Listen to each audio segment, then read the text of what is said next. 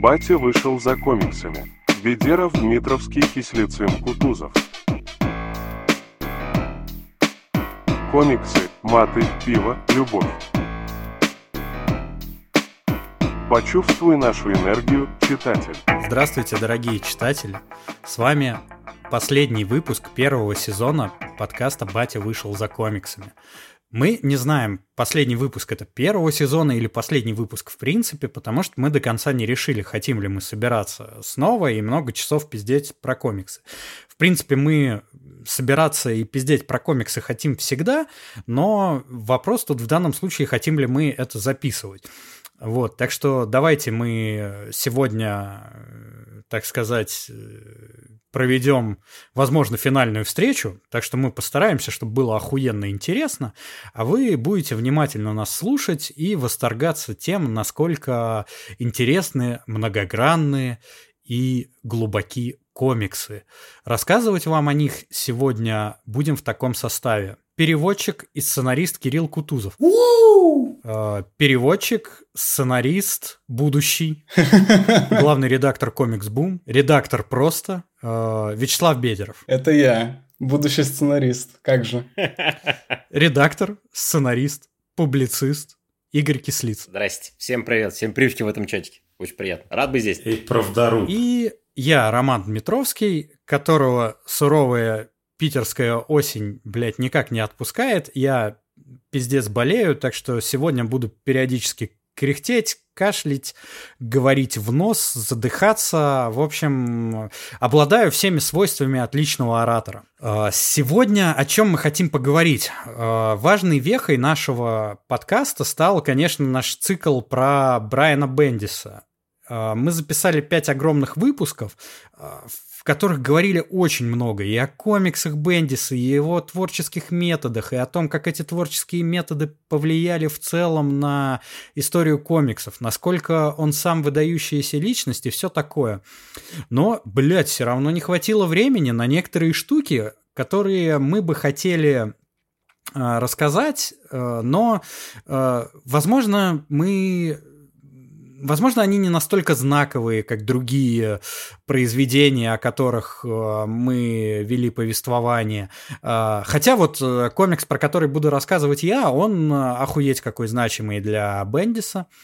И, в общем, это не, не то чтобы какой-то, знаете, топ, который вы должны прочитать, там, что это пиздец как важно, чтобы понимать Бендиса. Нет, это просто штуки, которые были в его библиографии, о которых мы бы вот хотели вам рассказать.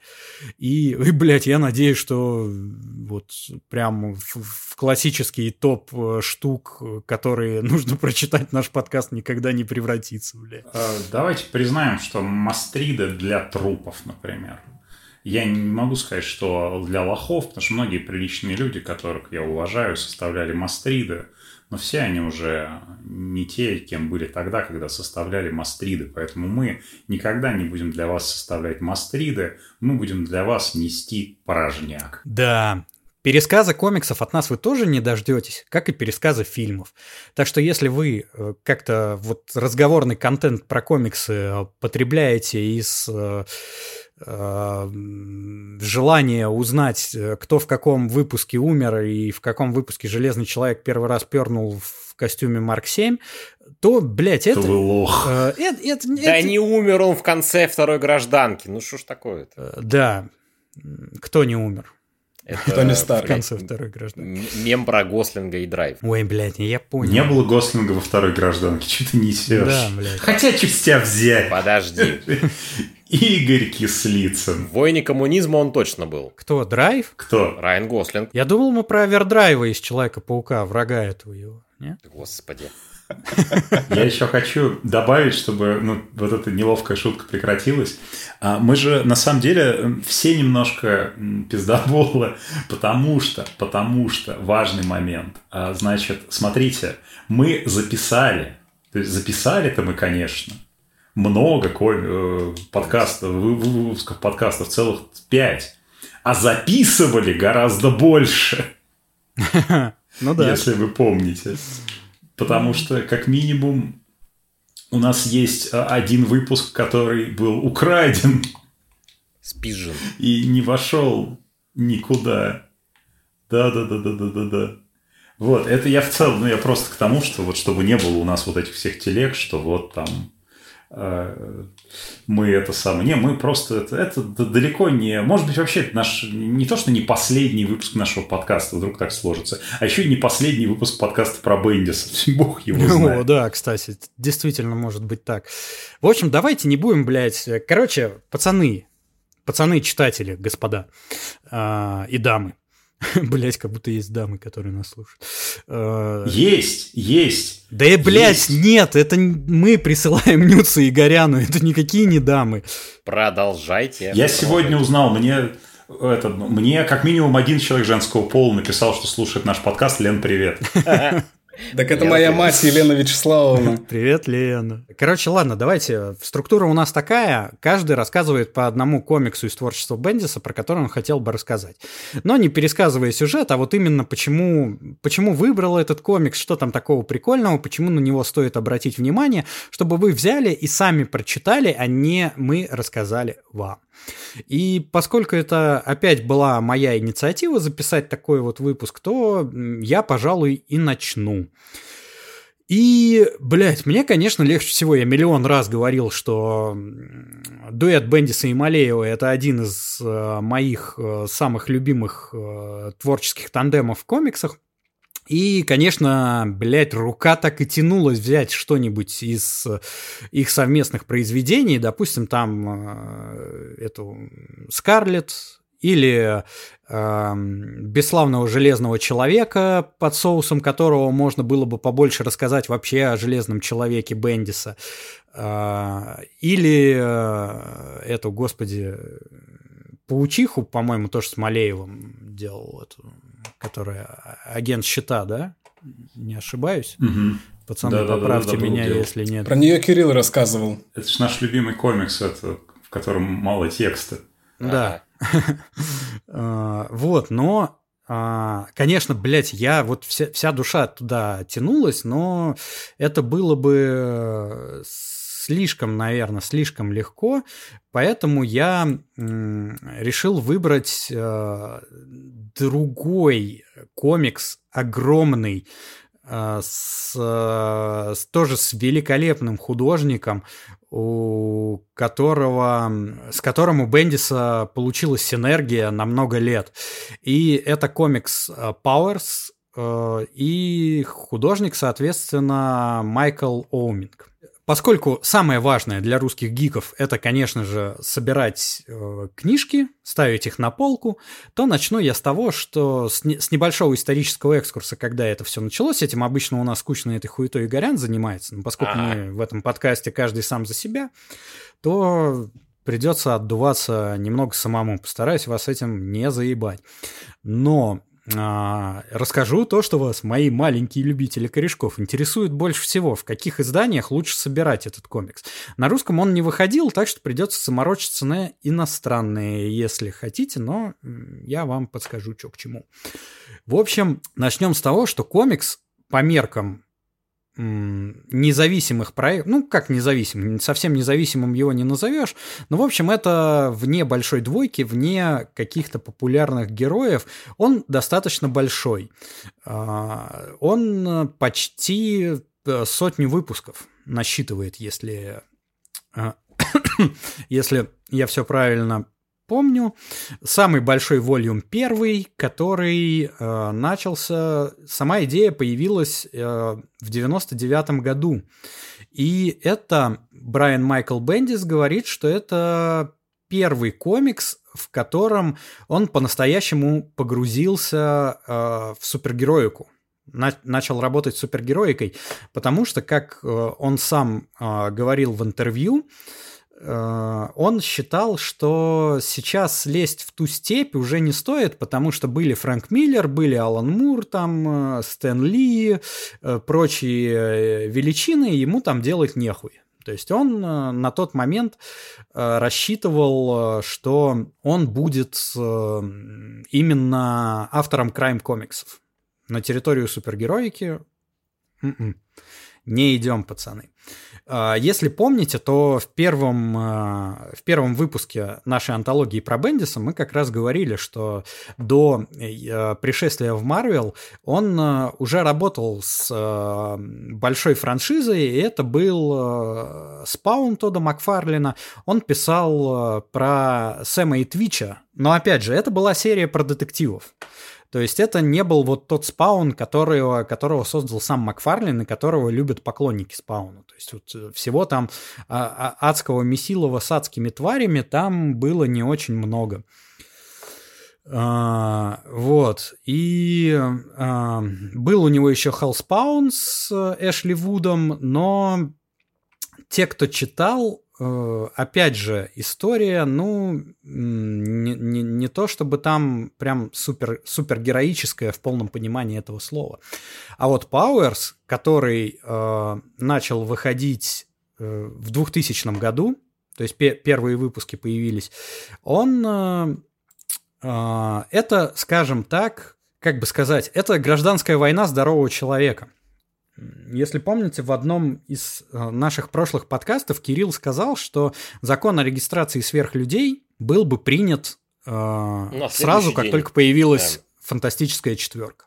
Вот, в мире Powers произошло э, что-то подобное, и э, здесь супергерои зарегистрированы, действуют под надзором полиции, и как раз под таким соусом, э, что э, полицейские, которые присматривают за супергероями, то есть Бендис как бы залезает в супергероику, но он все равно остается в удобном ему э, вот этом э, крайм-жанре. Э, то есть эм, сами, э, сам Бендис говорит, что большое, большое влияние на Пауэрс оказали полицейские процедуралы, такие как Homicide, если кто знает такой сериальчик. Это книга, и потом она, по-моему, была экранизирована в сериал, который, э, господи, на, блин, как этот, как с- с- самый знаменитый длинный сериал про копов. CSI? А, да, да, CSI. Угу. Вот, что он а, а, оказывал влияние даже на а, CSI. И вообще-то закон и порядок, если по-хорошему. Не, ну, счет. как бы да, ну, ну, типа...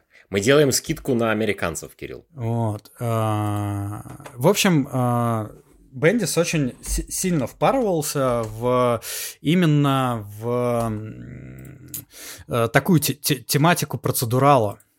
А, то есть он хотел, чтобы Powers были, как сказать, таким... Короче, чтобы, чтобы понятнее было нашему, нашему слушателю, э, это... Господи, как азбука у нас перевела этот... Gotham Police Department? Э, они же выпускали сингл, да? Господи. Не помню. Полицейский департамент Но... Ну, Готэма или типа того, или Готэмский полицейский в... департамент. В общем, наверное, э, все знают, что есть э, вот этот GCPD, знаменитый комикс про копов, которые работают в Готэме, где... Готэм Централ. Собственно, что там делать копом? Готэм Централ, Готэм Централ называется. А, на русском, да? Да. да. Нет, он, он по-английски Gotham Central, а на русском хз как? На русском Gotham Central. Вот. Русскими а, буквами. Ага, ну, Заметь. прекрасно, отлично. А Готэмский Централ? Ветер Извините. северный. Вот, в общем, для отечественного читателя Готэм Централ это такая по поближе, ну, про проще для понимания. Вот, Пауэрс, в принципе, по настроению похож. А, и там, собственно, каждая, а, каждый арк, он а, законченный, законченная история расследования какая-то. То есть всего насчитывает 4 волюма, комикс, и они чем дальше, тем короче становились, и, по-моему, в последнем волюме там уже одно расследование, по-моему, занимает весь волюм, что-то такое. А, вот, но первые, они прям четко поделены, там, по-моему, на 6 выпусков, где каждый, э, каждая история это одно расследование вот этих копов. Собственно, давайте про издание. То есть, если вдруг я вас заинтересую рассказом о Powers, и вы захотите его как-то почитать в физическом издании, вот, а, конечно, каждый уважающий себя русский гик сразу начнет смотреть а, в сторону Definitive Hardcover Collection. Вот, и что я вам скажу, ребят, вам это не надо не, не, не покупайте. Э, потому, почему? Потому что э, я очень уважаю Оминга как художника, э, но вот эти 30-сантиметровые книги ему, в общем-то, и ни к чему. А, по крайней мере, в Powers. А, потому что самый лучший волюм, как по мне, это первый. И там а, гораздо больше завязано на тексте, чем на рисунках. То есть вы увидите там кучу всего, что вы потом э, в комиксах Бендиса встречали. То есть это вот э, повторяющиеся говорящие головы, да, которые мы видели в Элиас, когда одну и ту же картинку вставляют, и только текст в баблах меняется. Вот там такого дофига. В принципе, вы э, все, все какие-то графические э, штучки, прибаутки, вы, в принципе, будете, если вы хорошо знакомы с комиксами Бендиса, вы их такие, а, блин, а я вот это видел. А вот так он потом попросил в таком-то комиксе нарисовать. Или наоборот, что он что-то использовал э, в своих знаменитых комиксах и потом переносил в Марвел какие-то удачные идейки. Э, в общем, это вот... Э, я, я вам советую обратить внимание на издание, которое э, выходило, если мне память не изменяет, в 2000 2018 году. Это когда у нас, э, господи, Бендис перешел в этот, э, в DC, а, в, DC, в 2018, да, да, да, да, да. Вот, и ему там выделили отдельный этот и начали э, пиздец переиздавать там. Всякое. Э, бесконечно, да. Вот. Э, и э, вот этот репринт, Jinx World это называлось, по-моему, вот эта да. штука, да. в, в котором выпускали. И там вышло э, 7, э, 8 уже уже, уже 8 а, ТПБшек, в которых очень крутые доп. материалы. В принципе, все, а, что я вот сегодня рассказываю, это в основном я подчерпнул из а, интервью, которые находятся в конце, потому что и Бендис, и Оминг очень любят свое произведение и не стесняются прям много подробно рассказывать, как они над ним работали. А, там вот выдавали всякие источники вдохновения и как, как они приходили к сюжетам. Допустим, э, очень э, классная штука есть, что э, каждый, каждый вот этот супергерой, который участвует в первом волюме, это хуманизация любимой музыки Бендиса. Так, интересно. Первая арка называется «Кто убил Ретро Гелл?», и Ретро Гелл это такой типа Супермен мира Пауэрс. Вот, я постепенно перехожу к сюжету. Ну, там, кто боится спойлеров, э, их не то чтобы дохуя будет, потому что, думаю, дальше там... Я один раз зайду дальше первой арки, э, но в целом там ни, ничего страшного не будет. Уберегу вас от спойлеров, но если вы прям вообще ни хера не хотите знать перед тем, как приступить к самостоятельному чтению, то, конечно, вырубайте нахуй подкаст и идите куда-нибудь подальше. А, в общем, перв, первая арка начинается с того, что убивают Ретро Гелл. Это, а, это Супермен Мира Пауэрс, то есть э, такая рыцарка без страха и упрека, самый лучший супергерой, хуё-моё, блядь. Э, Ее находят с перерезанным горлом во дворе школы. А, и начинаются вот эти качели. То есть э, тут, тут еще как бы Бендис очень круто играет на том, что ты абсолютно не ожидаешь, что события будут развиваться вот в таком ключе. То есть э, у вас есть убийство супергероя, что обычно происходит в комиксах э, большой двойки, когда происходит убийство супергероя. Собираются две толпы и начинают ёбло друг другу бить. А, здесь такого нет. Здесь просто начинается работа уставших копов, которые пьют дешевое кофе, блядь, а, и пытаются, проверяют, значит, там, знаете, вот давайте выясним, у кого есть мотив. Ну, то есть начинается стандартный э, полицейский процедурал. А, это, конечно, на контрасте работает очень здорово.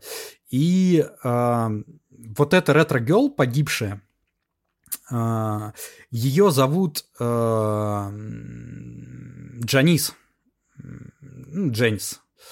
И это, а, господи, это хуманизация, а, догадаетесь кого? Дженнис Джоплин. Дженнис Джоплин, да.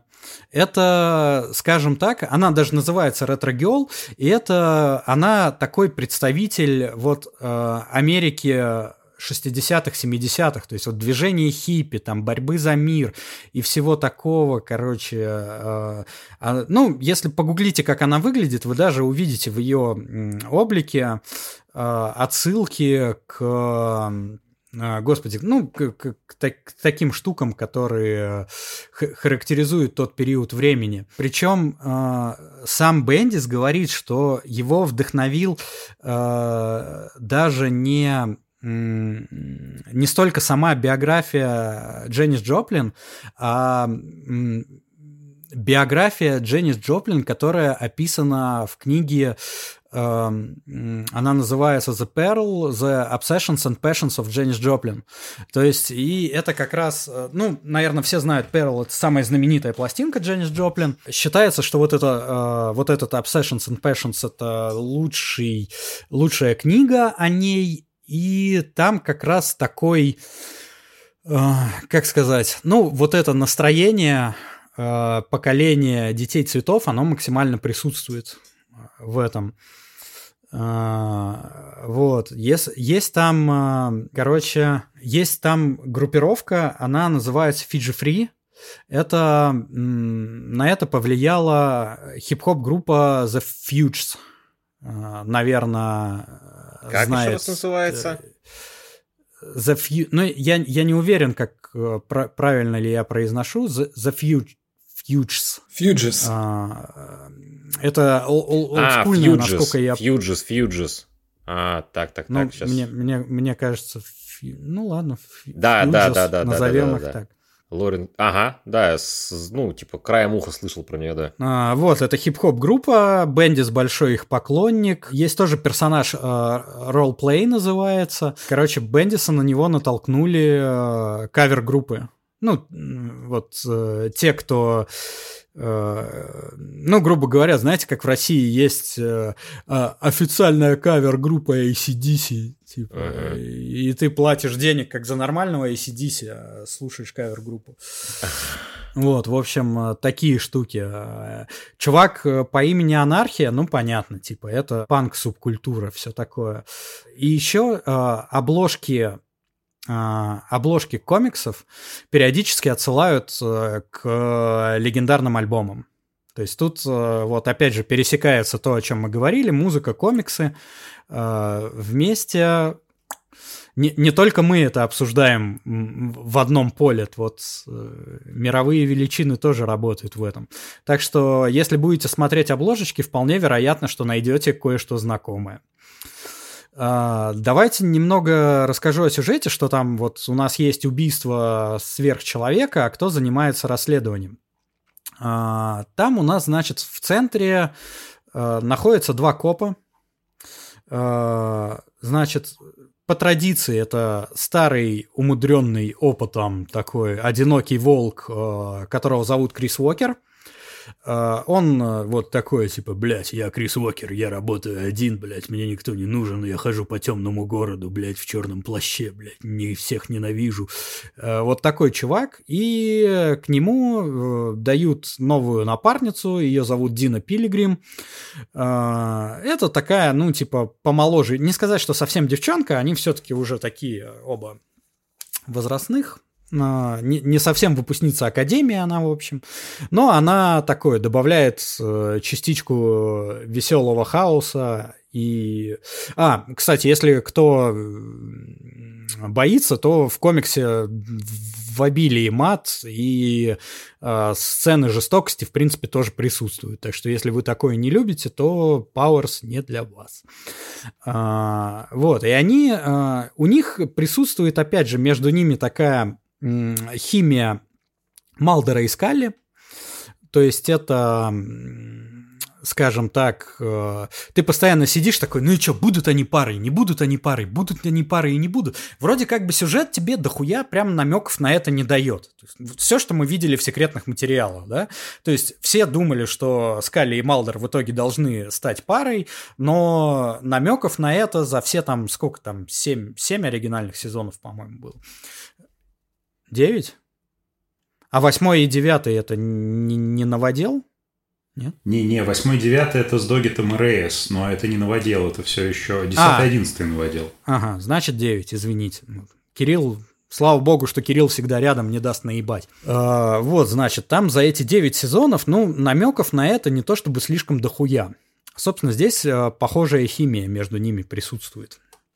Вот, так что, наверное, если где-то есть фанфики по Powers, наверное, вы можете прочитать, как они ебутся. Блядь. И, соответственно, они начинают расследование, прям вот классическое расследование из полицейских сериалов. Они находят родственников, опрашивают там, с какими э, там были конфликты, кто там им что угрожал, не угрожал. Только все это помножается на то, что эти, это в рамках э, супергероических э, ну, типа, опрашивают они супергероев. Все это, конечно, дает э, довольно интересное, интересный такой угол повествования, которого мы не видим в обычных полицейских сериалах. И, а, ну, не знаю, я первый волюм абсолютно с кайфом. Вот я прочитал, перечитывал перед подкастом. Э, очень понравилось. То, что происходит дальше, э, мне нравится меньше. Там потом появляются там правительственные заговоры. Там, блядь, сначала увольняется, по-моему, вот э, Дина Пилигрим. Не, по-моему, сначала увольняется Крис Уокер, потом, блядь, он возвращается. Потом увольняется Дина Пилигрим, потом возвращается. Потом их собирают специальное, специальный отдел ФБР, который следит за сверхгероями. Потом оказывается, что этот отдел ФБР тоже какой-то ебучий заговор. И, ну, короче, не знаю, в конце вот э, как раз этот э, э, волюм про бюро, он так и называется, он не входит в хронологию вот четырех волюмов Powers, он, это 12 отдельных выпусков, мне они, честно говоря, кажутся самыми слабыми из всего этого. А, на что еще я хотел обратить внимание, я говорил, что забегу чуть-чуть дальше первой арки, во-первых, абсолютно не стесняются тут Бендис и Оминг заигрывать со своими друзьями из индустрии. То есть, э, и там вот э, как раз, э, это, по-моему, второй или третий выпуск, самое начало, когда идет расследование убийства Ретрогел, и, эм, там э, они опрашивают вот других супергероев, и это такая плитка, э, стандартный разворот плиткой, где дохуя голов, которые что-то отвечают, и вы найдете там очень много знакомых персонажей, если читаете комиксы за пределами большой двойки. Причем некоторые комиксы про этих персонажей э, даже выходили на русском языке. Вот так вот. Не буду говорить именно про каких, сами посмотрите и убедитесь. Вот. Еще один выпуск, который я хотел затронуть, это...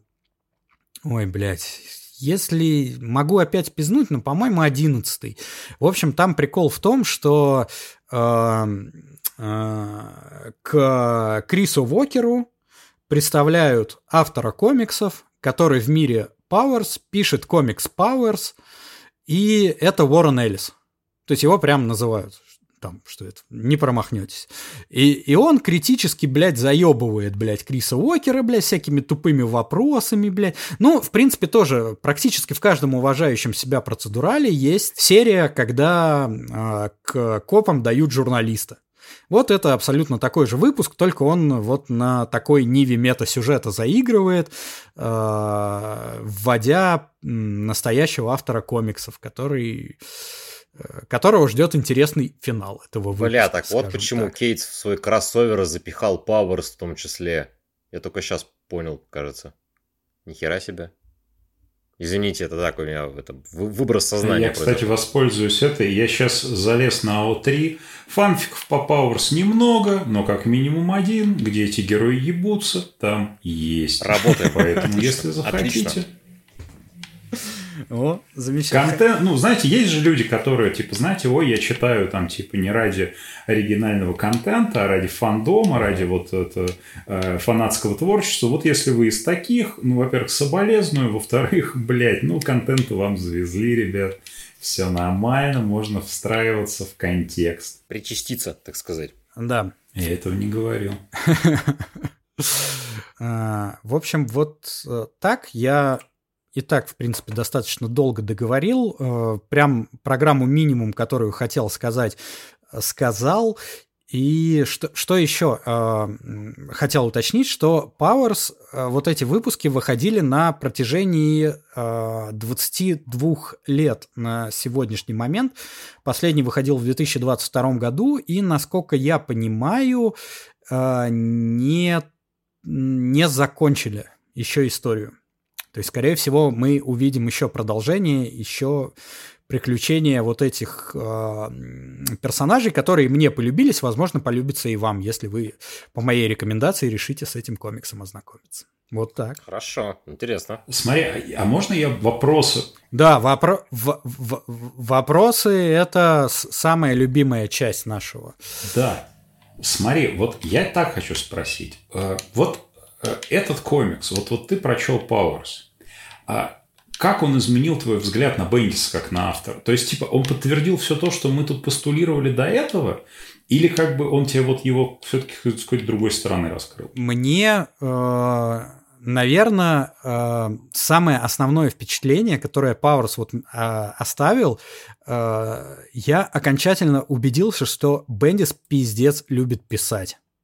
Ну, вот реально, потому что, по крайней мере, ладно, там, возможно, что первый волюм это э, текст преобладает над рисунком. Я, наверное, блядь, все-таки, ну, загнул слегка, но первая арка абсолютно точно. То есть там прям видно, как Бендис фонтанирует идеями, как из него прют вот эти его диалоги. Э, наверное, вот Powers, пер, первая арка Powers — это э, самые живые бендисовские диалоги, которые я читал. Они дают прикурить даже Элиас в этом плане. Так что для меня в первую очередь это доказательство того, что Бендис — это лучший э, автор диалогов в комиксах. Наверное, вот так скажу. Угу. Что, есть еще вопрос? Ну, я еще, наверное, знаешь, такой вопрос, типа, больше вот для сориентировать аудиторию, типа, а как ты думаешь, кому присоветовать вот это вот? У нас просто, а, ну, из-за того, что у нас, честно говоря, нет как будто портрета человека, который читает не супергероику и не какую-то э, совсем вот такую артхаусную дрись. Вот. У нас вот есть два портрета, которые, ну, худо-бедно можем представить. В реальности, конечно, все эти люди абсолютно другие, потому что все наши прикидки не работают. Но, тем не менее, вот, типа, в целом, кому зайдет? Ну, вот, вот примерно. Я бы посоветовал, вообще, если абстрагироваться от э, комиксов и прочего, я бы посоветовал с Power сознакомиться тем, кто э, любит э, Batman Animation Series. Потому что э, Оминг э, не скрывает, что э, он э, дико кайфует сам от Animated Series, он их любит, и он пробовался господи, а, он даже пробовался аниматором, только вот, э, а, господи, как... Э, вот сейчас Игорян меня выручит, потому что вот так. есть Animated Series, да, это есть, первый э, да. сериал, да. а после него был еще один. Он как Batman, Batman Adventures, да? А, был... А, не, не, не. Uh, нет, Batman нет. Adve... Господи. Они приключения Бэтмен... Бэтмен и Робин. Они Бэтмен и Робин. Был, да. Ну, приключения Бэтмена и Робина, да. Да, да, да. Вот, да. и он, и он Бэтмен короче... это, по-моему, комикс, комиксная как раз серия по... Да, Бэтмен Adventures это комиксная, там было приключение Бэтмена и Робина, это считается, по-моему, второй и третий сезон, если я правильно помню. Ну, типа... Ну, в общем, э, Оминг э, пробовался... Да не, в 2004 году был The Batman. Это другое, Слав. Блядь, это вообще другой, вообще сери- другой, другой сериал.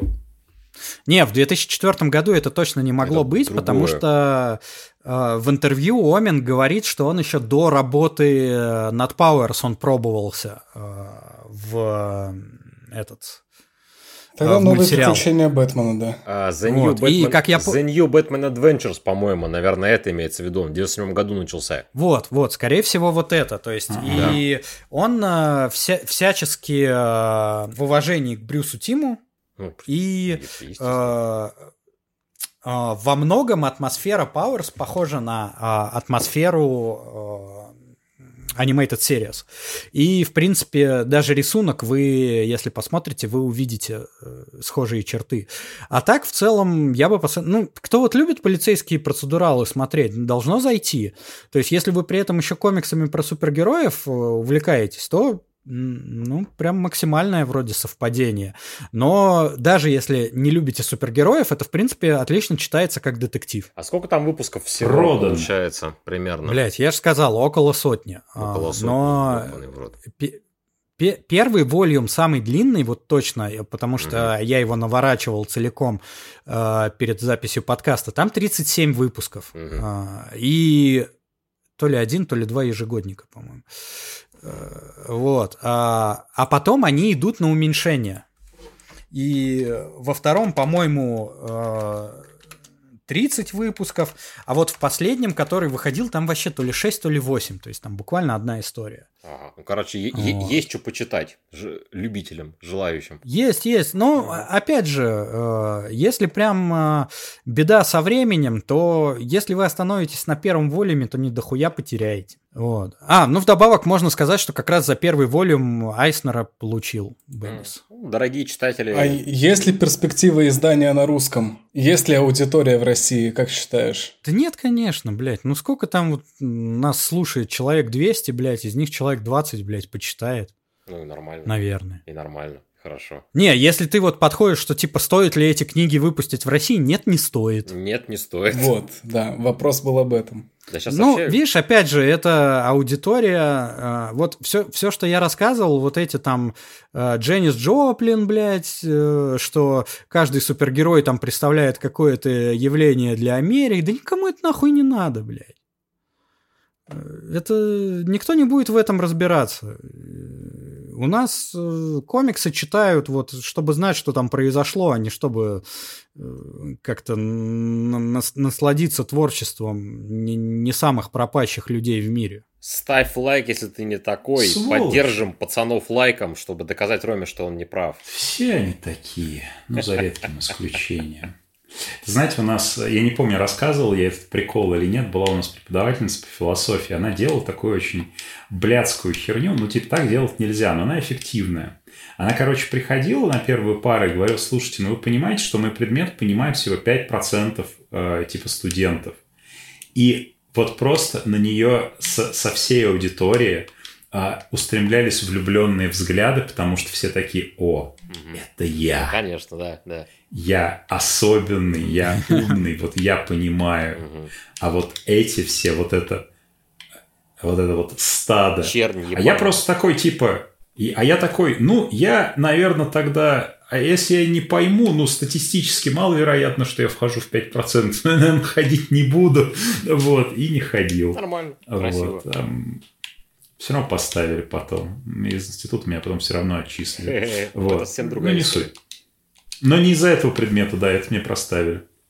Чё, кто подхватит А. знамя за Романом? Кста- Кстати, сейчас еще ворвусь. Я вот э, пока в спич э, Кирилла был, я нагуглил вот эту книгу «Хомисайд», который, про которую я рассказывал в начале, и э, ее тоже за основу брали м, в прослушке, которая вот у нас всплывала. The Wire, который... Да. М, Великий сериал, абсолютно великий. Да. Абсолютно великая хуета. Абсолютно, абсолютно великий сериал, ты просто ни хера не понимаешь. Я готов продолжить. У меня Давайте. пиво заканчивается просто, А, ну. я разогрет уже. А, ну давай. Не, я просто хотел тоже. Ну давай, давай ты, давай ты, потом, А. потом я ворвусь. Роман сделал исчерпывающую историческую справку в подводке к своему комиксу. Я же решил переиграть романа. Я сделаю три исторических справки в подводке к своему комиксу. Посмотрим, кто сможет меня переплюнуть в этом. И никто меня, блядь, не остановит. А для нашего внеклассного чтения Бендиса я Выбор. выбрал комикс. Вызов принят. Я выбрал комикс под названием Halo Uprising, э, который вышел... Э, сейчас скажу, в каком году. Извините, вот это вот, вот этот моментик я проебал. Э, в 2000 седьмом или восьмом, что ли. Сейчас, извините, пожалуйста. Я вот эту вот, вот эту вот вкладочку я не открыл. А, та-та-та-та-та, 2006, да. А, собственно, которую написал Брайан Майкл Бендис а, и нарисовал его давний друг коллега Алекс Малеев. Так вот, начнем с исторической, исторической справки номер один. Видеоигры как, э, э, как сказать, э, часть э, на, нашего культурного медиа, оно имеет давнюю историю. Одной из первых видеоигр считается э, творение 1961 года, э, которое называется Space War или же Космическая война. А после того, собственно, первые видеоигры разрабатывались на больших ламповых компьютерах в университетах, военных базах и прочих научно-исследовательских институтах, то есть они были уделом... Игорь, прости, пожалуйста, да. прости, пожалуйста. Да. Я просто, я максимально тебя уважаю, но я не могу слушать этот пиздеж. Всем известно, что первая видеоигра так. была разработана в 62 году, и это, блядь, ясен хуй воин коммунизма. Кирилл, в 63 году, во-первых, вышел воин коммунизма. Это во-первых. Это вышел. А-а-а, это вышел. Это был релиз для пионеров. Вот эти, которые... А, да, этот самый. Первое, первое советское первенство пионеров по видеоиграм, по игре «Воин коммунизма». Призеры получили по личной а, копии на картонных пластинках. Да, правильно, правильно, правильно. Да, да. В 62 получили, да, все правильно. В 63-м вышло, да. Извините, дорогие Да, да, да. Там все было этот самый. Вот, соответственно, видеоигры э, стали развиваться, и уже к 80-м, 90-м годам, когда появились домашние консоли, портативные компьютеры и прочее-прочее, они, собственно, э, стали занимать... Вышел «Воин коммунизма 2». коммунизма 2. Они стали занимать одно из доминирующих мест э, в наших, э, блядь, э, в нашей культурной повестке. А историческая справка номер два. Значит, э, одни комиксы по играм, комиксы по играм, как вы, как вы можете понять, Halo Uprising это комикс по серию видеоигр Halo, которая начала выходить, по-моему, в 99-м или в 2000 году. А, для тех, кто шарит за лор, я чуть-чуть шарю, этот комикс занимает, он сюжетно между второй и третьей частью находится. Так вот, комиксы по играм тоже штука достаточно древняя. Одну, один из первых комиксов по играм, который я смог найти, ну там это, конечно, с оговоркой, это скорее комикс по, блядь, игровой лицензии, потому что называется он Atari Force. А, выходил он в 82, 82 году, это вот реально чуть ли не самое старое, что я смог откопать. Выходил он при этом в DC, при этом к нему руку приложили такие не последние люди, как, сейчас загибаем пальцы, Джерри Конуэй, Рой Томас и Дик Джордана. То есть, ну, как бы, серьезные мужчины. И это была серия комиксов, основанная типа на бренде Atari, которая частично утягивала какие-то, ну там, какие-то лицензионные штуки атариевские использовала. Учитывая, какие были игры на Atari 80-е, хер чем там они смогли использовать. И вообще, в целом, типа, комиксов по играм жопой жуй. Просто, типа, большинство из них, ну, они, ну, комиксы по играм. То есть, как бы, есть, ну, плохие, есть просто, типа, от, ну, есть какие-то нормальные, есть какие-то вменяемые, но, как вы понимаете, ничего великого такого, прям прорывного по играм не выходило. Хотя я тут открыл список, когда готовился к подкасту, ебаный рот. Сколько всего там, и по God of War у тебя есть, и по Resident Evil у тебя есть, и по Call of Duty у тебя есть. При этом, опять же, с комиксами по играм связана забавная история, что когда в 2010 году я открыл для себя комиксы и решил, что я, бля, стану сканлейтером, короче, и буду комиксы нахуй переводить и оформлять, потому что вот, вот хотелось мне. Первый комикс, за который я взялся, это был первый выпуск комикса Hellgate London, блядь, который вышел в 2007 году по одноименной игре, которая с треском провалилась э, к чертовой матери, и никуда, в общем, она вышла, и все на нее хуй забили. Это вторая была подводка. Теперь третья историческая справка. Что такое Хейла? Надо зайти издалека. В 1994 году компания Bungie выпускает первую э, часть, э, первую игру из серии Марафон, которая, в которой была всего три игры. Марафон, Марафон 2 Дюрандал и Марафон 3 Инфин... и Марафон Инфинити без третьего номера. Это считались э, прорывными для своего жанра шутеры с безумным сюжетом, вырвиглазным абсолютно лором и всяким таким, которые проложили дорожку для Хейла, потому что когда первый Хейла разрабатывался до того, как Банжи купили Microsoft, Он, он должен был быть продолжением всей этой марафоновской истории. Но когда Майки купили Банжа, они пересобрали все это дело, но использовали частичные какие-то вещи из марафоновской вселенной уже во вселенной Хейла. Кто разбирается в английском, кто слушает и понимает на английском языке, я вам дико рекомендую канал на YouTube, называется Мандалор Гейминг, в котором он разбирал трилогию Марафон. Это дв- два... Это, короче, как можно охуенно провести два с половиной часа своей жизни, посмотреть три, три видео про три этих игры, потому что там разъем. Вот. А, И, собственно, Halo 1 вышел, стал хитярой для Xbox 360, для Xbox, а, даже не 360, просто для Xbox, потом вышел Halo 2, Halo 3, и, собственно, серия Halo считается одной из самых успешных серий шутеров всех времен народов. Она создала там кучу стандартов жанра, там, хуем моё тусиботи. И тут на сцену выходят Брайан Майкл Бендис и Алекс Малеев. Собственно, к чему мы, к чему я подводил тремя историческими справками. Что хочешь сказать про этот комикс? Во-первых, я его выбрал, потому что я, когда смотрел список из того, что осталось, я от, отбревал комиксы, потому что ну, многие я отбрил, потому что, во-первых, я их уже, типа, мы их уже обсуждали. Во-вторых, типа, они были слишком длинные, я банально не успел их прочитать. И, в-третьих, это был опять ебаный crime fiction, которого я уж по- порядком устал. Ну, типа, как бы, come on. Я думал, у него был комикс там что-то Бриллиант, еще какая-то шляпа. Я что-то посмотрел на это, думал, на, в пизду. Такой, О, Halo Uprising, работаем. И что я хочу сказать? Halo Uprising – это хороший комикс. Ну, вот реально. Э, Даже если вы не играли в серию Halo, вы знаете, кто такой Мастер Чиф. Ну, скорее всего, что он, типа, главный герой этой серии. То есть, там, мужик в этом, блядь, в зеленом бронекостюме, обычно его с двумя пистолетами пулеметами изображают во всех артах, он, типа, там, крошит каких-то инопланетян, там, хуя мое, наши твое.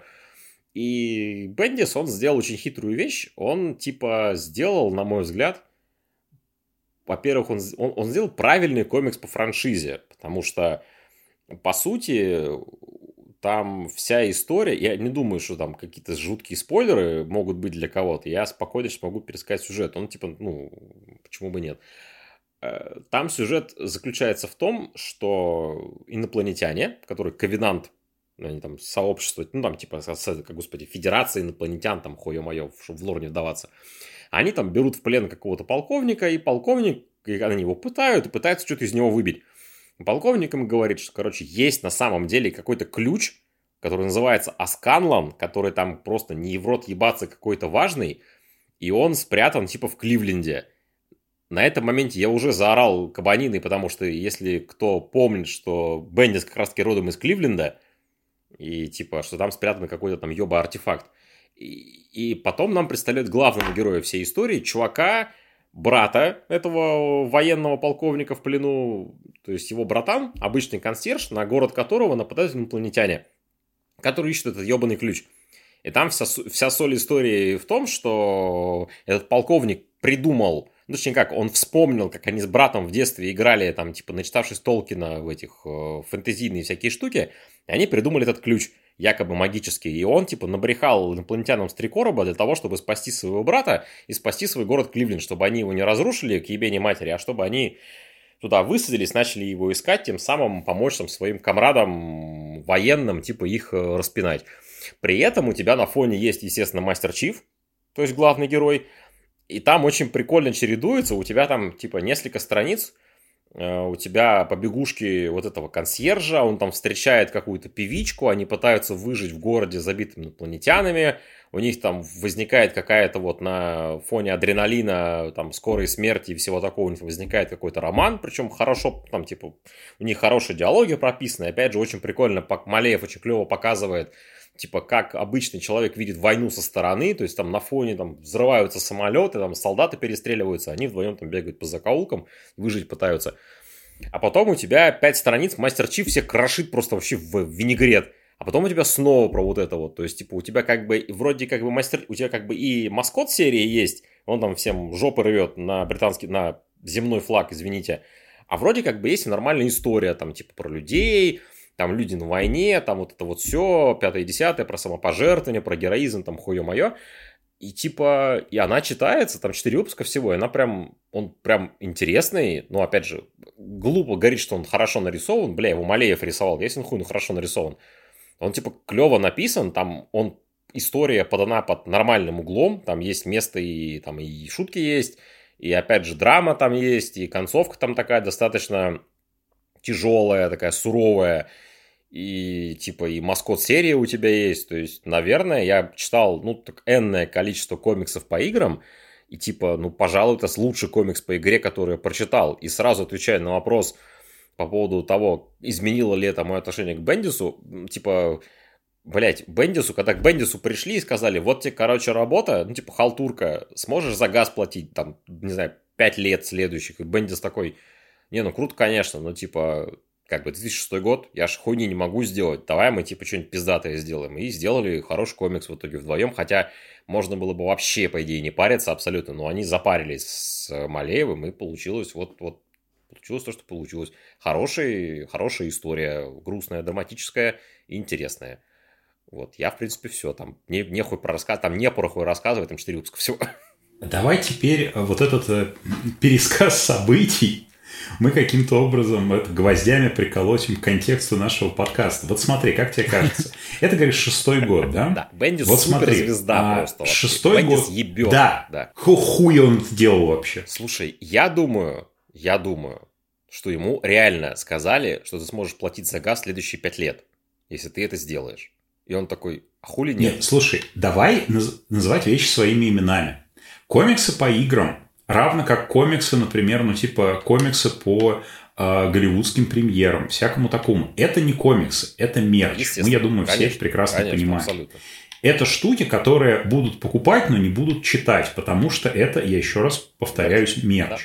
Брайан Майкл Бендис – это, ну, как бы э, человек, который, естественно, мы про это еще поговорим, когда я буду говорить, это человек, который всегда, само собой, хотел быть э, коммерчески успешным автором, но, тем не менее, вот ты в комиксе нашел какие-то причины творческие э, Лысому засунуться в этот проект. То есть, помимо того, что, да, там ему могли предложить хороший гонорар, все, мы все прекрасно понимаем, вот он творчески смог там сделать что-нибудь, что он не мог сделать, например, в рамках Марвел. Там, я не подъебываю в смысле, там, типа, да, блядь, какого хера он этим занимался. Нет, мне просто реально интересно. Я не читал, если что, э, типа, этот комикс. И мне интересно, вот, вот как ты думаешь, в этом был какой-то какая-то попытка что-то творческого получить, потому что, ну, тогда он уже звезда Марвел, у него Слушай, есть какой-то вот фарватер, в котором он идет. Слушай, хороший вопрос. Давай, если мы немножко пофантазируем и попытаемся залезть в чужую голову, я опять же Лысую. не знаю, является ли, может, Бендис фанат Хейла просто, а мы не в курсе, блядь, я не в курсе, но, по-моему, нет. Скорее всего, скорее всего, э, опять же, возможно, как мне кажется, дело еще в том, ну да, деньги, естественно, кто же деньги-то не любит, возможно, действительно к ним пришли и сказали, вы сделайте нам типа мерч, а они такие с Малеевым вдвоем, да, как бы мерч-то хорошо, но мы давай, типа, сделаем чуть больше, чем мерч. То есть в рамках, ну, в рамках ТЗ, которого нам дали, мы сделаем что-то такое, что, ну, типа, будет не стыдно почитать, даже если ты, типа, вообще в душе не ебешь, что за Хейла, блядь, кто такой Мастер Чиф, что за Ковенант, там вот эти вот кольца, хуёльца, вот это вот все. Может, в этом еще было дело. Потому что, опять же, типа, ну, у них реально получилась не стыдная история, хорошая. Если выкинуть... Ну, то есть, тебе кажется, что э, замут был именно в том, чтобы, типа, там, где все обсираются, не обосраться, Слушай, в принципе. Ну, кстати, почему бы нет, на самом деле, для творческого человека? Ну, в принципе, да, челлендж интересный, ну, конечно, конечно, да. Типа, что все выпускают какую-то, ну, типа, дресню, откров... ну, мерч хорошо типа просто отписку, а мы сделаем так, потому что, опять же, если выкинуть типа, ну, все вот это вот хейловское условно, то есть э, там имена, знакомые там эти оружия, там пришельцев, если поменять на что-то другое, типа дженерик даже сделать, пришельцев, дженерик, вот это все, это все еще будет хорошая история о самопожертвовании, долге, там, борьбе, там, блядь, за себя, за семью, хуе мое, то есть, типа, она не на, она держится не на фан-сервисе, вот в чем прикол еще, она держится именно на истории, типа, нормальной. Она простая, конечно, две копейки, но простое не значит плохое. Так что я думаю, может, еще в этом был прикол для Бендиса. Типа, что сделать что-то такое в рамках, казалось бы, чего-то абсолютно насквозь коммерческого, прямо максимально. Может быть так. Окей. Спасибо. Возможно, я, кстати, не знаю, типа, как он продавался. Может быть, там планировали длительное сотрудничество. Он же в рамках Marvel это делал. То есть, типа, это же Marvel выпускал Halo Uprising. Может, они хотели, типа, А, серию... о, слушай, ну это Да. тогда другой вопрос. Они, может, хотели- возможно, они такие, Они типа, к ним серию пришли. сделать, и подтянули, типа, вот у нас там дв- два биггана, короче, есть там, типа, Малеев и Бендис. Не, мне, мне кажется, тут вопрос просто, знаешь, типа, приходят чуваки с большим мешком денег и говорят, дайте нам ваших лучших людей. Ну да. Ну, Скорее, Вот. может, это, поэтому. слушай, вот, кстати, да, и- А я помню, ш- а, я, я вообще заб- изи тогда я, такая я забыл история. сказать, что это Марвел издавал, да? Или, да, забыл, похоже. Ну, да, Это, те- Да. Это, это важно, Да, потому что Marvel тогда издавал. это реально, это может быть просто штука из разряда «так, чувак». Ну, и, скорее всего, было, потому что, опять же, вопрос, конечно, как там кто был записан, вот, потому что, ну, в Америке в целом там не, не такая, как у нас ситуация, что ты там или в штате работаешь, или фрилансер, все, Ну да. там все чуть сложнее, но, тем не менее, все равно интересно, насколько это было именно вот с позиции такого... То есть это я, если это Марвел, то это как раз, скорее всего, не халтурка, а это именно такой... Вот сейчас ты поработал этот самый, типа... Ты поработал на зачетку, теперь зачетка работает на тебя только наоборот. Ну да. До этого ты вот э, в своей комфортной среде делал комиксы, которые нужно, а теперь, короче, ты стал звездой, мы в тебя верим, поэтому вот давай, помоги нам отстреляться перед денежным заказчиком. Ну, может быть, кстати, да. Надеюсь, что Бендису и Малееву хорошо заплатили. Ну, просто по-человечески. Слушай, ну это наверняка. Тут И- и- я и думаю, что слава там page rate богу, просто сам по себе. Да. Слава пускай нам останется. Мы его любим. Никакому богу мы его отдавать не будем. Да, слава останется с нами.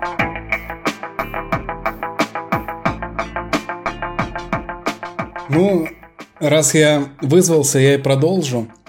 Э, вообще, изначально тема подкаста звучала не просто спецвыпуск про Брайана Майкла Бендиса, а спецвыпуск про Брайана Майкла Бендиса рубрика «Всратыш». То есть э, выбирались не, не просто мастрит работы, а наоборот самые неудачные работы. Или потенциально неудачные.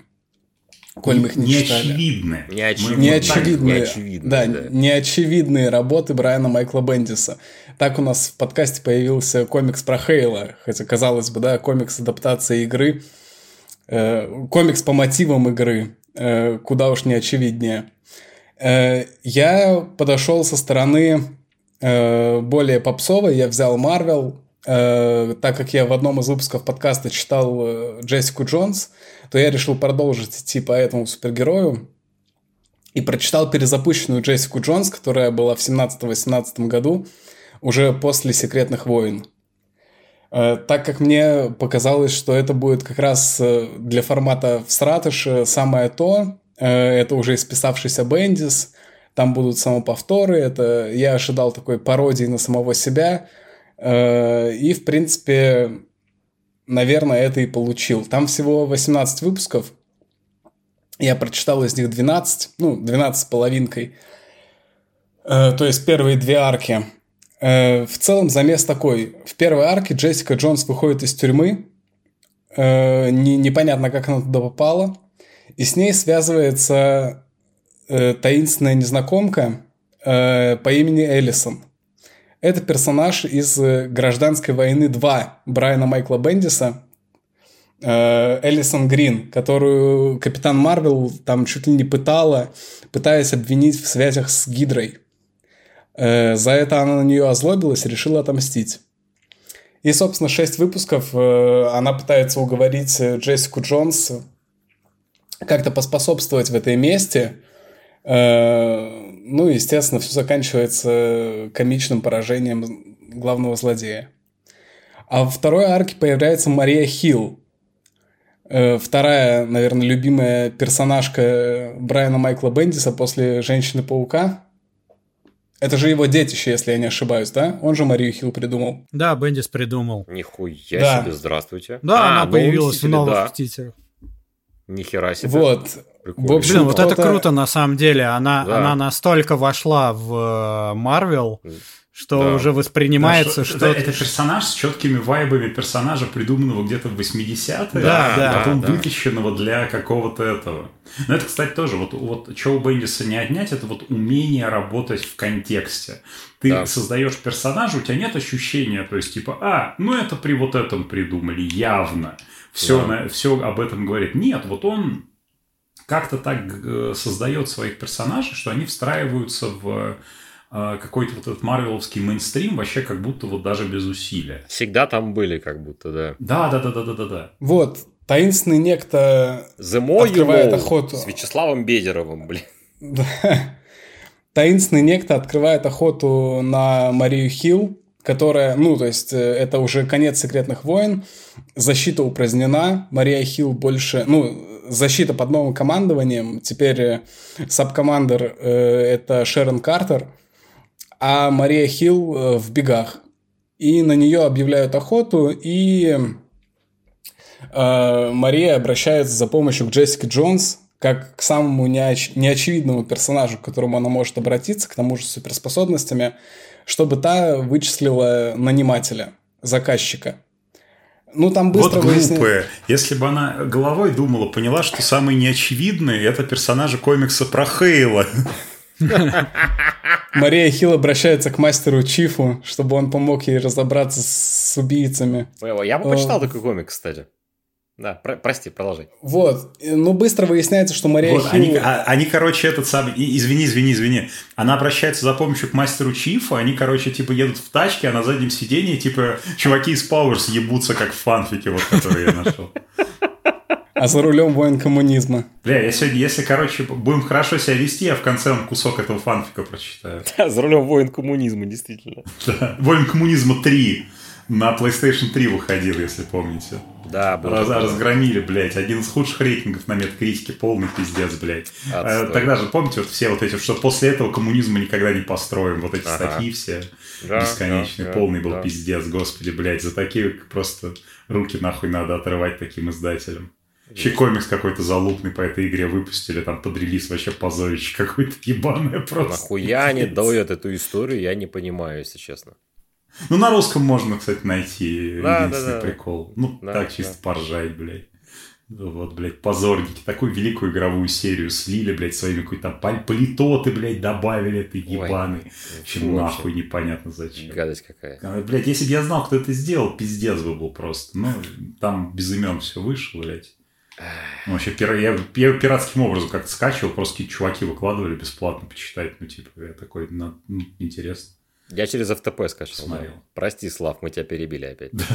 Ну ладно, ради воина коммунизма я готов простить перебивание. Вот, и шесть выпусков они бегают за убийцей Марии Хилл, которая оказывается сама Мария Хилл из прошлого. То есть там, ну, это, это даже не спойлер, это быстро выясняется. Мария Хилл стерла себе память, э, заказала саму себя на случай, если она покинет защиту, чтобы наказать себя за содеянное э, во время службы. И да, и, собственно, ну, это, это очень немного сюжета для шести выпусков. Э, Большую часть хронометража занимает просто беготня Джессики Джонс э, туда-обратно. И, и, и, собственно, после этой арки у меня уже пропала мотивация читать дальше. Хотя дальше там возвращение пурпурного человека.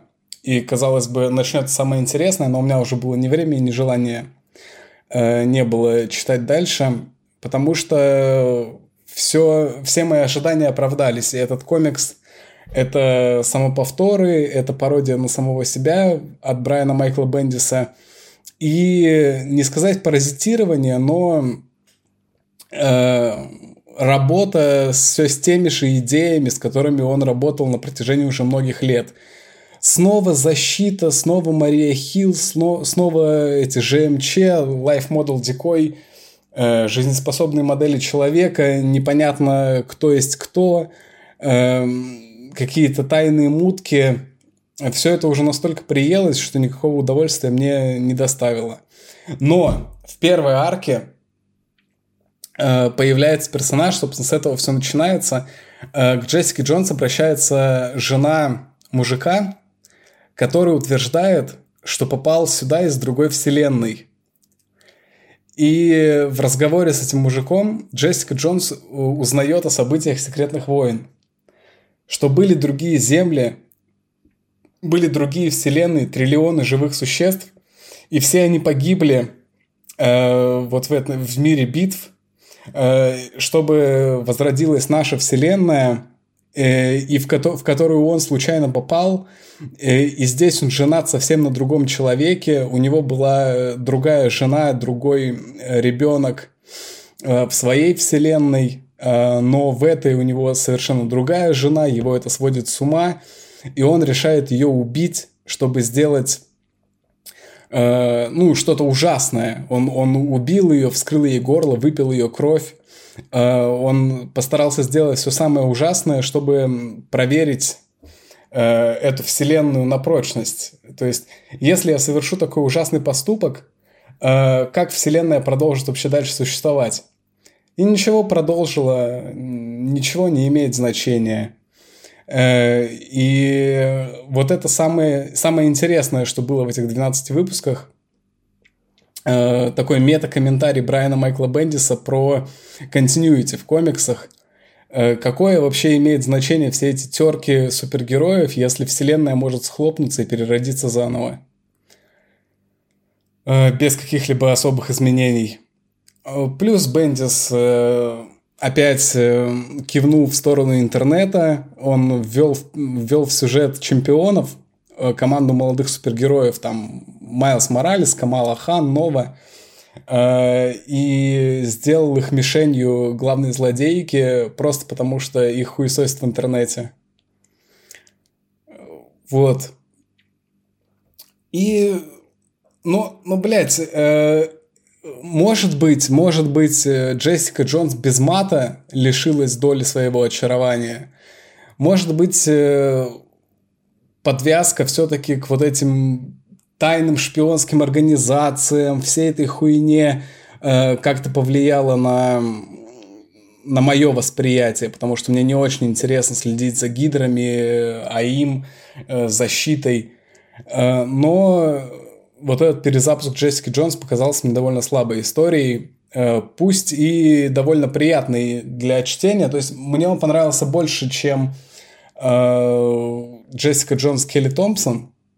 Э, в первую очередь, наверное, потому что мне понравился тандем Бендиса и Гейдаса, который воссоединился для этого перезапуска. То есть тут прям в полном составе Бендис, Гейдас и Холлингсворд. Все как было в Элиас только без э, интересных сюжетов. Вот. Какие-то вопросы? Да, во-первых, это сказал, что приходит баба и говорит, что ее муж... Му... Э, я сразу подумал, что баба и мужик – это же персонажи деревни дураков. Вот. Блять, если бы, прикиньте, реально комиксом к Джессике Джонс приходит баба из деревни дураков, говорит, что она из другого мира.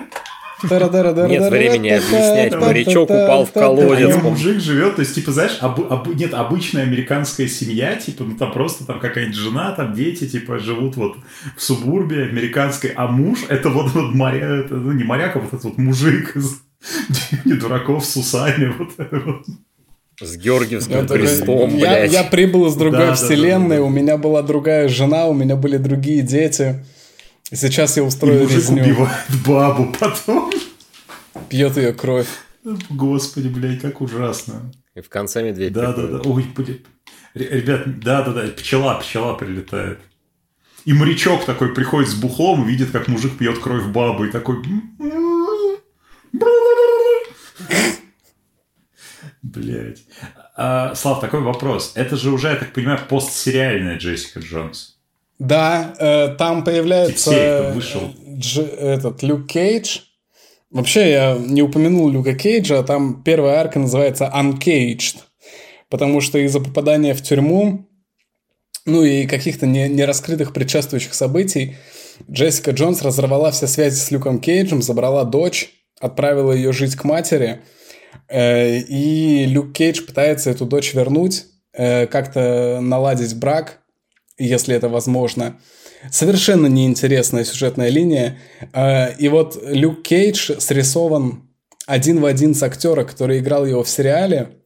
А еще там появляется один персонаж-детектив, который, у которого лицо один в один Джан Карло Эспозита, который Густаво Фринг в Breaking Bad. Нифига. Да. Такие маленькие узнавахи. Вот я, собственно, хотел спросить, насколько вот как бы видно, что это Джессика Джонс после, ну, я бы, я, я честно скажу, я небольшой любитель сериала про Джессику Джонс относительно остальных нетфликсских марвеловских сериалов, что у меня там есть мои любимчики, но типа, ну, я могу не признать, что про Джессику Джонс говорили, и Джессика Джонс получила максимум там сезонов сколько можно. У меня, по-моему, три сезона же было. Три, три, да, три. Вот, да, то есть это же максимально Каждый раз возможное охуеваю, количество блядь, с сезонов. этого. Это просто пиздец. Я помню, когда мы обсуждали первый раз, Рома такой, чего, блядь, у нее три сезона, чего? Ну, ну вот да, то есть, типа, э, но это, это хотя бы говорит о том, что, ну и плюс э, я в целом, то есть, э, даже по общению с людьми, которые комиксов не читают, ты им пытаешься объяснить, кто такой Бендис. Ну, это я просто вот недавно рассказывал, вот у нас подкаст есть про Бендиса, про кого? И я такой начинаю думать, а вот за что зацепиться, как, ну, человеку, который знаком с комиксами только там по фильмам, сериалам, как объяснить, э, кто это такой?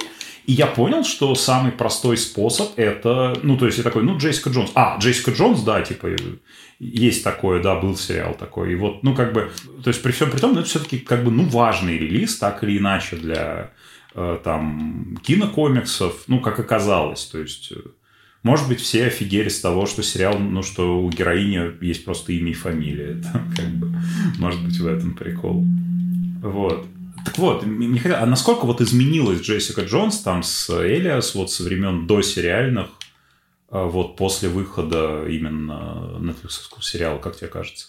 Ну, слушай, к моменту, когда эта серия начала выходить, у Джессики Джонс уже, походу, третий сезон начинался. То есть, э, сериал Скорее начал всего, выходить да. в 2000 в 2015 году, а вот, это, вот, этот, вот этот комикс начал выходить в 2017.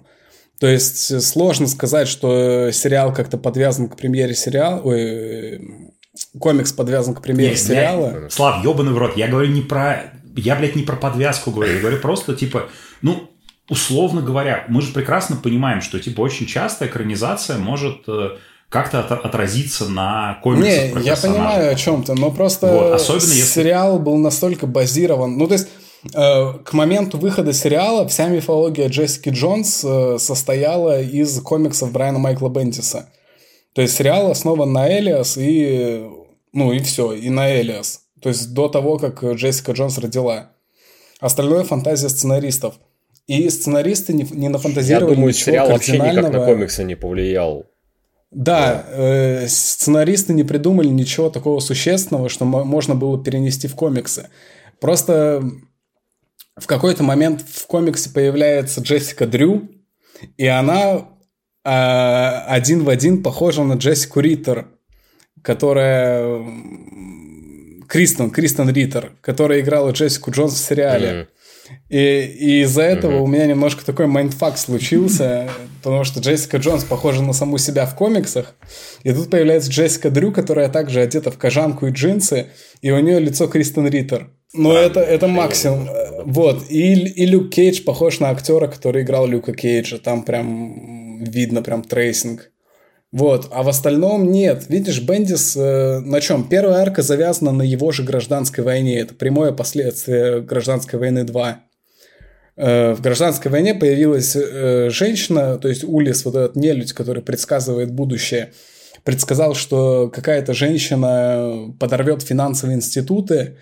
Джессика, ой, Кэрол Денверс, капитан Марвел, бросилась за ней в погоню, повязала ее и потом жестоко допрашивала без, какого, без каких-либо оснований, кроме как пиздеж от этого нелюдя. И оказалось, что ее допрашивали ни за что, но она в итоге стала злодейкой, чтобы отомстить Кэрол Денверс. Сделайте, А- пожалуйста, так, чтобы никого из ваших друзей не допрашивали нас только на тех основаниях, что на него пиздел какой-то. Это делись. Хорошо, хорошо, хорошо, да, да, хорошо. Вот. А Мы вторая желаем арка- этого вам всем, дорогие читатели, чтобы И себе в том числе. и себе в том числе, да. Да, Слав, извини, пожалуйста. Да. Вот, а вторая арка целиком посвящена Марии Хилл, то есть э, и защите, то есть тоже никак особо с, э, э, с сериалом не связано. То есть, ну, ни- никакого влияния. Джессика Джонс не пьет в кадре. Короче, Она не... Бендис вертал Netflix на хую. Ну, естественно, но, блядь, э, если... э, Там и вертеть-то нечего было на самом деле. Да, вот э, на самом деле же э, Net, Netflix же никогда большого отношения именно к Marvel не имел. Они им скорее мешали, чем э, помогали. Да, я, я не помню ни одного сериала Netflix, который бы действительно повлиял на комиксы. То есть вот когда Не, в не, киновселенной... подожди, почему, почему не имел? Имел. Ну, изначально, изначально, когда эти сериалы запускали, было заявлено, что они часть киновселенной. Там в первых э, Но это очень быстро сдулось. были- Не, ну да, подожди, там, там, в первых просто сезонах нет. были был отсылки чем? на Мстителей. Дж- Джефф Лоэб курировал их, а Джефф Лоэб тогда был главой Мар... этого, господи, Марвела по ТВ говну всякому. То есть, типа, нет, они как бы имели отношение, просто там прикол в том, Так что, они очень что- быстро поняли, что ТВ говно это ТВ говно, и оно КВМ не сильно нужно. Типа А- того, да. Они как бы с фильмами-то не смогли справиться, не то что, блядь, сериалами. А, а комиксы, э, они как раз вот э, на фильмы, да, они заточены на на Netflix, на этот, да поебать им было всегда. Да и опять же, если положить так самое, это самое на душу, то типа нетфликсовские сериалы, они ничего прям такого сверхпиздец, они не предложили того, что можно было бы реально в комиксы утянуть. Причем не один. Ну, Да, да. Да. Я говорю, для, для, для фильмов пожалуй, только рисовались новые внешность вот концепты, новые костюмы. Ну да. Ну, внешность, типа, да, там какие-то, ну, опять же, типа, хз. Скажем, тоже «Сорви голова», про «Сорви голову» хороший сериал в трех сезонах, но он никак на комиксы не повлиял вообще. То есть, типа, «Сорви голова» Так вот, сам по себе с- такая величина, что, типа, ему вообще срать ебать. Так «Сорви голова», вот там как раз сериал брал больше из комиксов, чем он Да. что-то им давал. То есть, ну да, ну, это, конечно, кстати, да, правда. да. Именно они все-таки, если у них были подс- подвязки с комиксами, это, как правило, именно было, что мы у вас возьмем. Да, Я просто именно, вот мне было интересно, как это с Джессикой Джонс работало, потому что Джессика Джонс просто у нее как бы относительно остальных меньше э, вот этой наработанной мифологии, и она как будто бы немножко уязвимее перед вот какими-то такими более мейнстримными вещами. позвольте мне вклиниться. Ну, раз нет, значит, ты вообще... Ну и поэтому в первом сезоне Джессика Джонс дерется с Нюком. Казалось бы, с кем еще? Ага. Или, или это второй сезон, я даже По- не помню. позвольте уже. мне, позвольте мне вклиниться, дорогие коллеги по опасному подкастному бизнесу. Вообще, раз уж мы про Джессику Джонс заговорили, я тут подумал, мне кажется, если уж про нее так в общем говорить, в отрыве там от э, сериалов, хурялов и прочего, мне кажется, Джессики Джонс как персонажа очень сильно повредила та вещь, про которую Рома говорил в свое время вдохновенно, про то, что типа когда ты вытаскиваешь персонажа со стрит-левела, типа, в большой мир супергероев, он там как бы не пришей пизде рукав. И вот, на мой взгляд, Джессика Джонс, когда она материлась, там бегала по подворотням и максимум махалась с Филином раз на раз и его там какими-то этими э, прихвостнями, и, и там занималась сексом с Люком Кейджем и охраняла голову, это она как бы была вот прям уникальным персонажем таким. И когда вот ее запихали, типа, вот в, в большой мир супергероев, она, типа, ну, как бы, блядь, еще один супергерой, здрасте, типа, ну, она сильная, ну, окей. Она, типа, ну, летает Ну, там, что-то на Да не, она, не, она никогда не была это супергероем. агентство. Блять, у Джессики Дрю тоже детективное агентство, и хули после этого, типа. И она как бы как будто бы потеряла какую-то вот эту вот свою изюминку, индивидуальность, что ли. Ну слушай, ну тот же Бендис вот идеально... Я не могу припомнить, когда ее запихивали в большой мир. Здрасте. Она, Здрасте. а- А, она новые была в новых блядь. мстителях. Но, ну, она же там была, типа, просто как жена на правах жены Люка Кейджа. Домохозяйкой. Да, Да. про что и речь, блядь. Она там домохозяйка пробегала, типа, все новые мстители. Так в этом и прикол. Ну да. Ну, она голос разума вот в этой команде Люка Кейджа. Потому что Слушай, они все, блядь, ебанутые, они гражданскую войну проиграли и все Слушай. равно лезут кому-то рыльники бить Слушай, постоянно. Ром, там на самом деле, на самом деле голос разума это, блядь, Человек-паук, как мне, ну, Человек-паук Джессика Джонс. Потому что Люк Кейдж, там, м- а- мы об этом говорили сто раз, но он там максимально отпиленный вообще, просто наглухо. Он такой, блядь, сука, все пропало. Тони Старк скрул нахуй, все в полной жопе. И ему Паркер такой, тихо, тихо, тихо, тихо, тихо, тихо, спокойно, спокойно. Он такой, нет, блядь, Да не нет, ну, спокойно». Я, я вот тут категорически не согласен, потому что вот в «Новых Мстителях» Джессика именно там, где она Нет, должна. я же сказал, да, и Дже- она- Джессика и Питер, да. А, И она делает ровно то, что должна вот в большой игре. То есть она там в каком-то ежегоднике все-таки наряжается в супергеройский костюм и там бьет кому-то ебальник. Она в секретном вторжении участвует в последней вот этой битве э, в Центральном Центральном парке парке. со скрулами. Мгм. А, Но все, все это обосновано. Почему она? Она там а, абсолютно логично действует а, из всего своего бэкграунда. То есть, что там дальше с ней происходило, я, честно говоря, хуй знает. Вот. Сейчас, прости, наверное, под вырезку будет. Правильно ли я понимаю, что Джессика Джонс, она делала то, что должна была? То есть, типа, она сидела дома с ребенком, готовила Люка Кейджу жрать и ебало не открывала лишний раз. Слушай, Она нихуя. ребенка Ну, защищала. Да, ладно, да, там была. именно вот это ты, ты сейчас полную хуйню сморозил просто, Игорян, блядь. Блин, уже немножко, Она мизо- уже немножко реально- мизогинии нельзя вкинуть в чат. Конечно, блядь, нельзя, потому что за базар отвечать придется. Там именно фишка в том, что там как раз эта история про то, что мужик, блядь, лезет на баррикады, как долбоеб, который этот самый, бля, ну, там, там есть же вот это, причем, опять же, это все очень понятно, потому что для Люка Кейджа его борьба вот это вот типа там с Тони Старком, вот этим, который больше у него в голове сидит, чем реальным Тони Старком, который там присутствует. Ну да, да. Вот, да. это именно вот эта вот попытка сделать э, правильный мир для своего ребенка. Ну, само собой. Вот. Бля, интересно, как мы это будем? А как мы его будем ж- вырезать мою хуйню, которую я сказал, блин? Ну, вообще, да, нет, на самом деле, да, типа... Обтекай. Вот. а, ну вот. И А мы не будем именно в том, вырезать, что, ты типа, будешь отвечать а, за то, что сказал.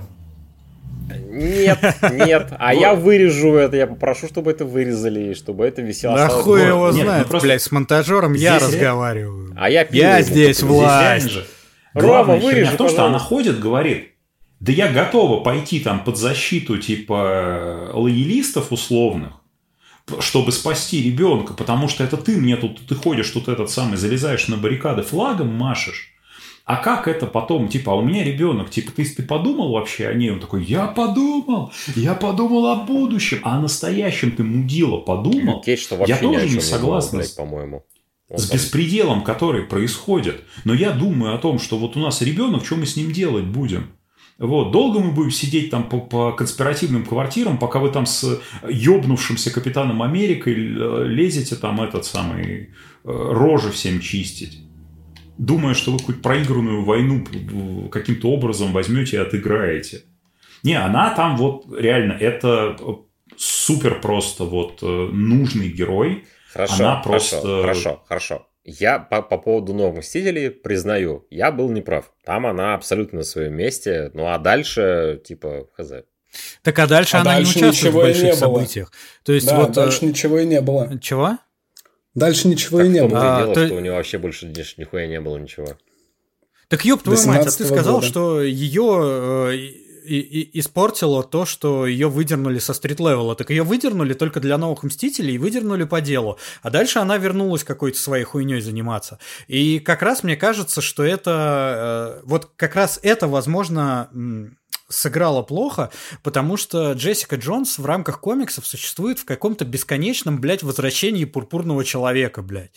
Вот, Ну ты- вот, наверное. Так блядь, называется третья как- арка. Какой комикс про нее не возьми, блядь, это, блядь, возвращение пурпурного человека, блядь. Э, И Ну, это, кстати, на Ну, самом потому деле, что это её много говорит об обществе.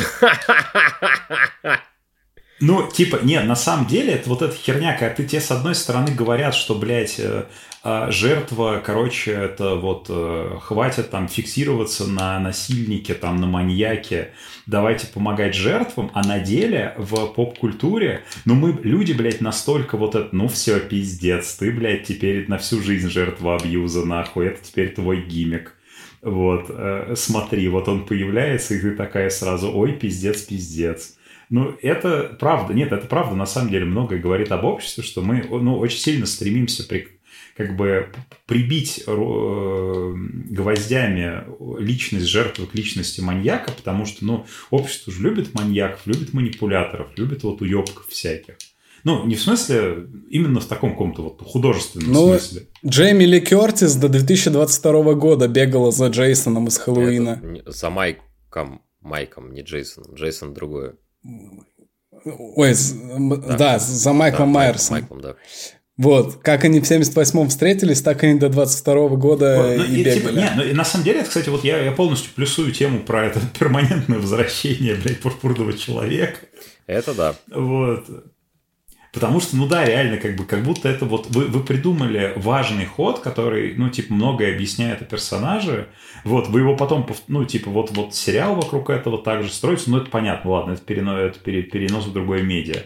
Вот. Но, типа, каждый раз, когда мы не знаем, что делать, нам нужно снова про персонажа что-то сделать. О, давайте это. Возвращаем э, Степана Смарковичева из «Осторожно, Модерн 2». Мгм. Вот. Ну да, то есть это э, тоже, причем вроде как каждый раз с этим возвращением пурпурного человека у Джессики Джонс э, происходит моральный рост, то есть она вот свою эту с- травму прорабатывает, то есть как бы уже такая, хорошо, у меня были, блядь, э, чудовищные абьюзивные отношения, я из них вышла, все у меня сейчас хорошо, хуе мое, блядь, и потом нахуй, блядь, снова то же самое, блядь. Блять, ну, короче, да, наверное, все-таки Кирилл прав, и это много говорит об обществе. Опять же, мы меня на самом деле несколько э, пугает популярность, э, если мы вообще об этом э, феномене говорим, вот популярность трайкрайм всего сейчас, то есть и, и подкастов, и литературы, и на, на, насколько людям прям нравится наблюдать за тем, как что-то плохое делают Слушай, с другими ну, людьми. У меня, у меня есть вот единственное объяснение этому какое-то терапевтическое. Не, ну слушай, мне кажется, по поводу True Crime же скорее там же интересно, типа, как поймали человека, типа, как он там, как... как не, нихуя, так, нихуя. Не, они это, это последняя, последняя Но не глава. все, ну, типа, справедливости ради, нет, на самом деле, правда, это целебная херня, когда у тебя в жизни жопа, ну, типа, время тяжелое, ты просто читаешь, ну, кого-то расчленили, нахуй, тебе еще повезло. Ну, типа, это работает на самом деле. Не, у меня лично, я, типа, я вот, я большой, а, я активный потребитель true crime контентов с точки зрения того, что ты находишь какие-то детали, которые ты потом в работе используешь. Ну, потому что, типа, э, все любят маньяков, все делают маньяков, но у меня это всегда какими-то а, наплывами бывает, потому что ты сначала такой берешься, что-то запоминаешь, какие-то идеи приходят, потом тебе становится... Типа, знаешь, ты подкастов 5-6 послушал, тебе становится так, блядь, противно. Ты уже не можешь, тебе так людей, блядь, жалко становится. Ты такой, да суки, да как вы можете это, блядь, вообще так обсуждать, как у вас... Это, тебя же маморы дела, ну почему ты такой вот... Потом это, несколько месяцев проходит, опять надо по работе что-то такое придумывать. Вот, идешь, блядь, опять наворачивать. Вот я, кстати, опять же, э, создателям всякого true crime а, контента не завидую в плане того, что как, как им а, делать структуру. То есть, а, по идее, чтобы кормить вот этих основную часть аудитории, которые тащатся от маньяков, им нужно рассказывать подробности преступлений. То есть э, вот, вот это привлекает аудиторию. А но я думаю, что большинство, хочу верить, что большинство людей, которые занимаются э, производством true crime э, контента, э, они люди адекватные и понимают, что э, такую аудиторию подкармливать не стоит. Э, но при этом, э, если извлечь вот э, подробности преступлений, э, то непонятно, насколько эти люди ужасны. То есть, э, ну, сказать, что там, грубо говоря, там убил 40 человек, э, да, хуево, но типа, э, когда э, ты рассказываешь, как эти 40 человек погибли, что какой-то ебанутый с ними делал, э, для нормального человека это абсолютно ну, по покажет глубину падения личности вот этого маньяка. Ну, слушай, а, не знаю, лично мне кажется, что если ты убил 40 человек, ты сам, ну, даже если просто, ну, типа, максимально чистым, в кавычках, способом, то это уже, типа, прям падение, прям пиздец. Ну, это же, типа, ебать, 40 человек. Ну, да, но, э, типа, понимаешь, все равно 40 человек, это, ну, типа, в общем-то и целом это сухая цифра.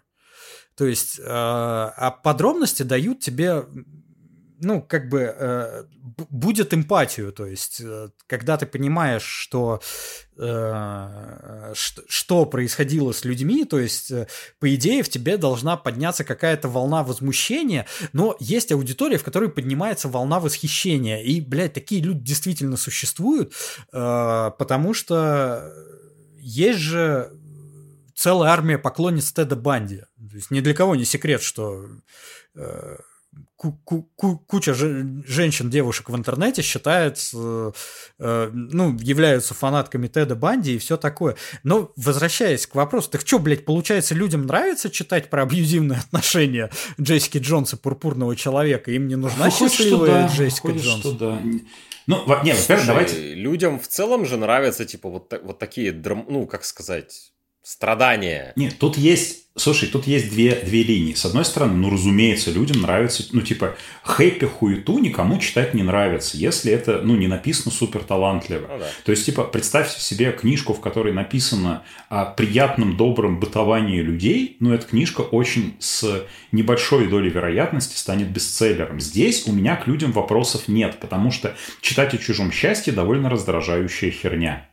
Ну, потому что, типа, э, ты, очевидно, твоя картина, ну, Почему твое, он, даже если а не у тебя я? есть какое-то счастье. Нет, ну, оно явно не такое карамельное и не такое Конечно. с трудом доставшееся и хрупкое, как твое личное, даже если у тебя в в целом все окей. Но у тебя же не окей потому, не потому, что ты, блядь, супер-мега-гигачат, который, блядь, все познал, все прохавал, и у него вообще, у тебя в жизни вообще проблем нет. Нет, это значит потому, что ты над этим работал, ты, блядь, э, э, настрадался ради того, чтобы у тебя все было, ну, хотя бы норм. Вот, поэтому здесь вопросов нет. Другое дело, что э, трудно, э, когда, ну, людям, людям правда нравится вот эта вот э, романтизация девиации именно вот в таком контексте, потому что вот, ну, знаете, вот это классическое этот самый, ну да, он убийца, но он такой непростой. Вот. Но это работает. И я даже, ну, я к своему стыду говорю, что вот, ну, я как человек, который работает, тем не менее, там, в коммерческой какой-то сценарке, ну, э, типа, ну да, это работает. И да, тебе это может быть мерзко, но ты будешь это писать все равно, потому что людям это нравится. Да, понятное дело, если ты хороший сценарист, э, то ты, у тебя всегда будет фига в кармане. Ты всегда будешь вешать на эту фигуру какую-то э, эту вонючую селедку, чтобы человеку, который э, проникнется очередным маньяком, убийцей и будет его оправдывать, а таких у нас реально дохерища, вот, ну, чтобы у него было хотя бы ощущение, что это, знаете, под елкой немножко насрали. Вот. А, Тебе там за это может прилететь сколько угодно, там любых хейтерских комментов, но тем не менее ты такой, я делаю правильное дело, я все еще напоминаю людям о том, что типа а, романтизировать козлов, убийц, маньяков и педа... Сергея Разумовского. Да, да, да. да. Сергея Вот. Разумовского. Вырезать. Да, да, да. Ну, вырезать. я просто это слово, ну, потому что я это слово использую в значении плохой человек. Вот, А у так можно. вообще никак, наверное, А, нет, кстати, да, нельзя, можно же, можно, можно. Пидорас можно говорить, это ж типа не пропаганда, это ж другое. Ну вот, вот, понимаешь, не, ну хер его знает. Тут, э, не, э, Не-не, ну, абсолютно короче, точно люди- можно. Я узнавал. Вот. У Люди романтизируют. да, Ром? Люди романтизируют гондонов, убийц, э, маньяков, манипуляторов и прочее, ну, потому что они же нарушают привычные конвенции. Они же не такие, как все.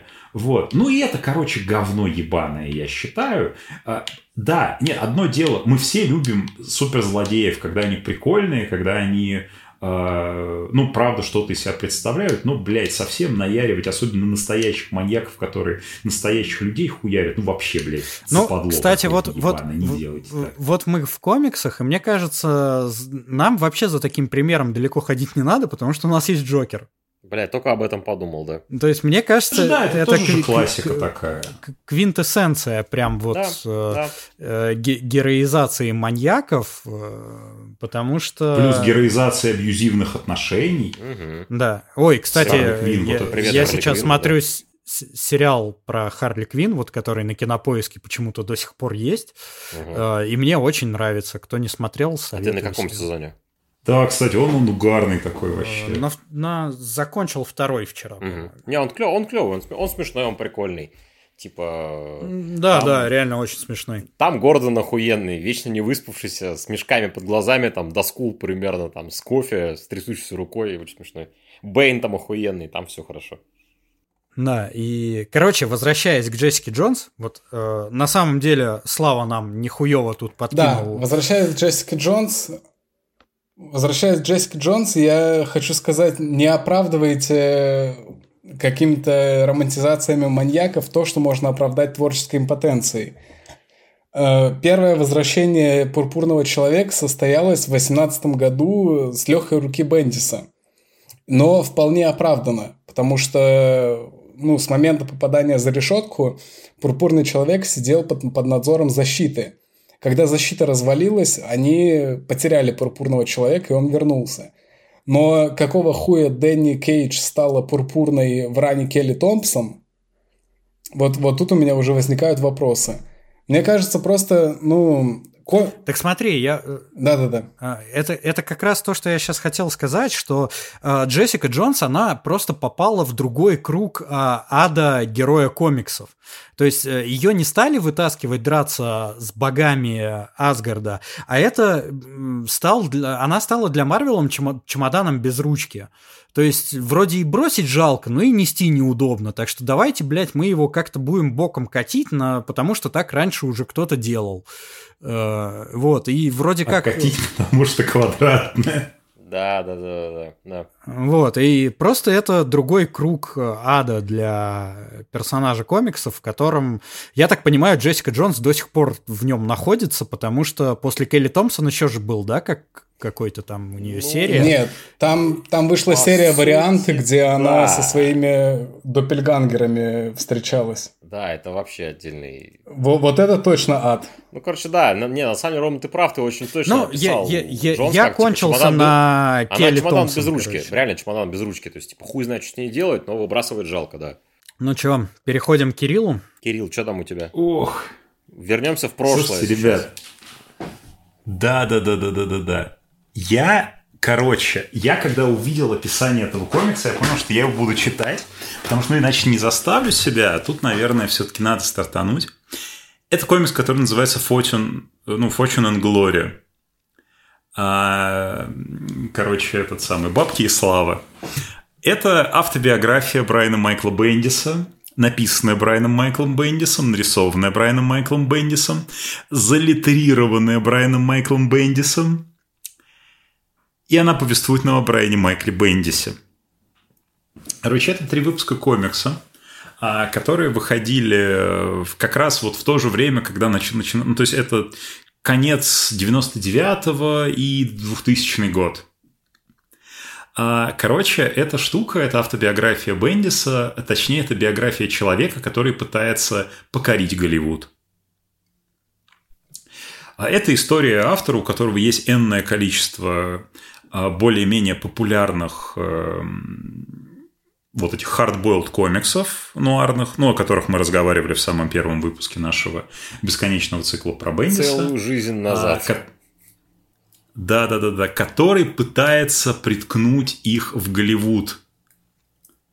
И, естественно, с одной стороны, ну, то есть с точки зрения фабулы и прочее, это, ну, такая, естественно, юмористическая, карикатурная история того, а, как, э, ну, это, это, типа, сколько вы знали вот истории о том, что Голливуд – это помойка ебаная, А, вот, в которой работают э, врущие вам в лицо люди, э, ничего не смыслящие, когда с вами обсуждают ваш сценарий, который, очевидно, продюсер не читал, вот, когда вам обещают, что сейчас э, ваш фильм снимет самый топовый режиссер, в итоге оказывается, что э, он готов это сделать, но только если в сценарии все будет вообще не так, и главным героем, а, а, цитируя Симпсонов, а его лучшим другом будет говорящий пирог, вот. Режиссера зовут. Зак Снайдер. Извините. Вот, то есть а, а, в целом это работа, которая, а, она просто соткана из ужасной а, фрустрации и горения жопы у Брайана Майкла Бендиса. Этот комикс заставил меня, во-первых, подумать об одном. Какое счастье, что Брайан Майкл Бендис смог приту- притулиться в Марвел. Потому что иначе от этого, ну, я думаю, мы сейчас уже можем признать по итогам вот этих вот всех многих часов обсуждения Бендиса, что Бендис ну, большая фигура, серьезная, дико талантливый автор. Но, господи, вот как сольная творческая единица Брайан – это пиздец. А его главная проблема в том, что Брайан Майкл Бендис отлично понимает, как работают комиксы. То есть с точки зрения раскадровки, с точки зрения каких-то визуальных приемов, он все делает правильно, за одним единственным исключением. Он знает, как все работает, но ебал делать это так, чтобы тебе было комфортно это читать. Потому что художник Брайан Майкл Бендис, э, редактор Брайан Майкл Бендис, ну, редактор в смысле там человек, который отвечает за концепцию, за раскадровку и прочее, он вертал вас на, на себе, я не знаю, там, натирает себя э, китовьим жиром и раскручивает вас на лысине, потому что это комикс, от которого болят глаза.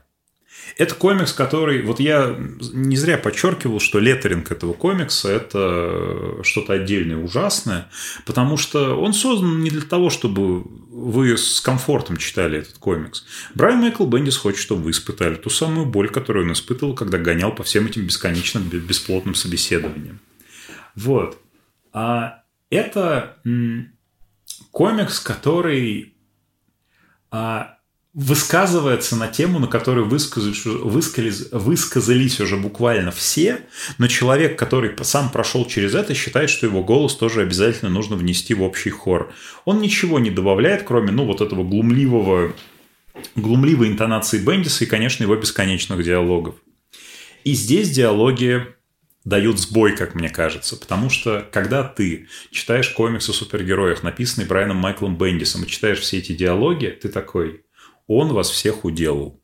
Он показал вот в этом мире, который существует не по человеческим законам, он показал, как бы на самом деле в нем разговаривали живые люди. Но когда это падло начинает показывать, как разговаривают живые люди в нашем с вами мире, это невозможно. У тебя есть ощущение, что ты находишься в комнате с человеком, который считает себя охуительным рассказчиком. И он рассказывает тебе в лицах историю о том, как он ходил в пятерочку, и его попытались наебать на 15 рублей. Но он не дал над собой совершить... Э, не будучи долбоебом, такое он преступление. не дал себя обмануть. Да, да, да. Он потребовал, чтобы ему все пересчитали, а в итоге не стал брать эти чипсы и пошел за 2 километра, сделал крюк в другой магазин, который не является пятерочкой, и купил там эти чипсы на 7 рублей дешевле. Вот. А, и он рассказывает это в лицах, он рассказывает об эмоциях продавщицы, о том, как люди в очереди на него плохо смотрели. И ты всю дорогу пытаешься найти, наверное, в какой-то момент будет панчлайн, будет какая-то история, что в процессе ты встретил пришельца, я не знаю, ну потому что нет иных причин, зачем ты это рассказываешь. Пришельца не будет. Это история про то, как он сэкономил 7 рублей и сделал в крюк в 2 километра. А Главная проблема в том, что я тоже такой же человек.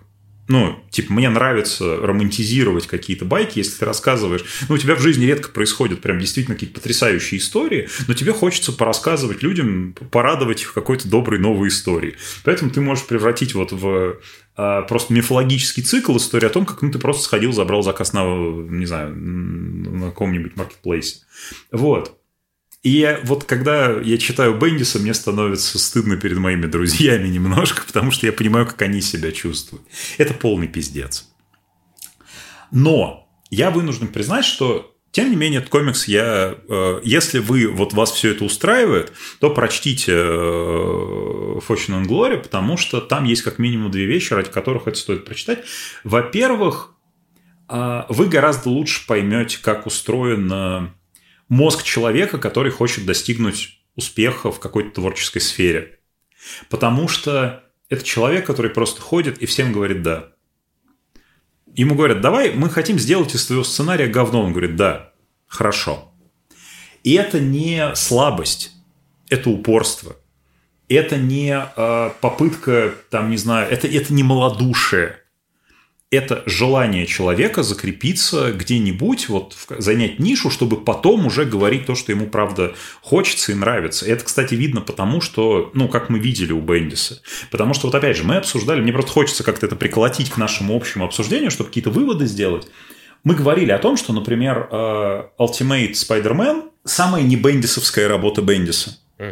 Но он ее делал, и он довел ее ну, то есть он, он максимально вложился в этот проект а, не потому, что он всю жизнь хотел написать такой комикс. Очевидно, что нет. Очевидно, что он даже немного тяготится там этой работой в процессе. Вот. А, потому что как только у него появилось чуть больше творческой свободы, он стал вообще по-другому делать. Но он прекрасно понимал, что ему нужен этот проект для того, чтобы закрепиться и потом хоть тушкой, хоть чучелком, хоть в форме унитаза прийти в жизнь читателей. Именно вот Э, с той программой творческой, которая есть у него в голове. И это важно. И у Бендиса это получилось. Э, Fortune and Glory – это как раз комикс о том, как человек пытается э, встать на эту первую ступеньку. И ради этого он готов приходить с самыми идиотскими концепциями. Он готов менять свои идеи по полной. И самое главное, конечно, это человек, который ради этого делает то, чего я, я желаю, чтобы у вас в жизни этого не было, но, к сожалению, это очень частая фигня, которая тебя по жизни догоняет, особенно если ты чем-то творческим занимается. Это человек, который работает с мудаками. Потому что его повсюду окружают мудаки. Его окружают мудаки, э, опьяненные своим чувством власти. Его окружают мудаки, которые считают, что раз он, допустим, продюсер, то он уже знает априори больше, чем ты. Там есть очень много каких-то мелких деталей, которые, правда, очень забавные. Вот. И тебе в какой-то момент правда становится... Ну, то есть, э, этот комикс портит немножко один факт. Потому что выходил он, как мы уже сказали, в конце 90-х, в начале нулевых. А я его прочитал в 23-м году, к тому моменту, когда Бендис, ну, уже стал, э, пускай в комиксах, не в, кин, не в кинематографе, но в комиксах он стал большой, большой серьезной величиной. И ты на это смотришь из разряда, знаешь, как вот, вот, вот истории, ну, как мы вот, мы любим тут байки травить, там, чем мы занимались до комиксов, херней какой-нибудь маялись, и все смеемся. Потому что мы понимаем, что потом, тем не менее, мы как бы начали заниматься тем, что нам нравится. Вот. И дай бог будем заниматься этим всю жизнь. Вот. А, а когда этот комикс выходил, еще не было понятно, что Лысый станет легендой. Пока он был просто инди-дарлингом, чуваком, который, ну вот, и, э, он как бы... Его любит публика. Вот.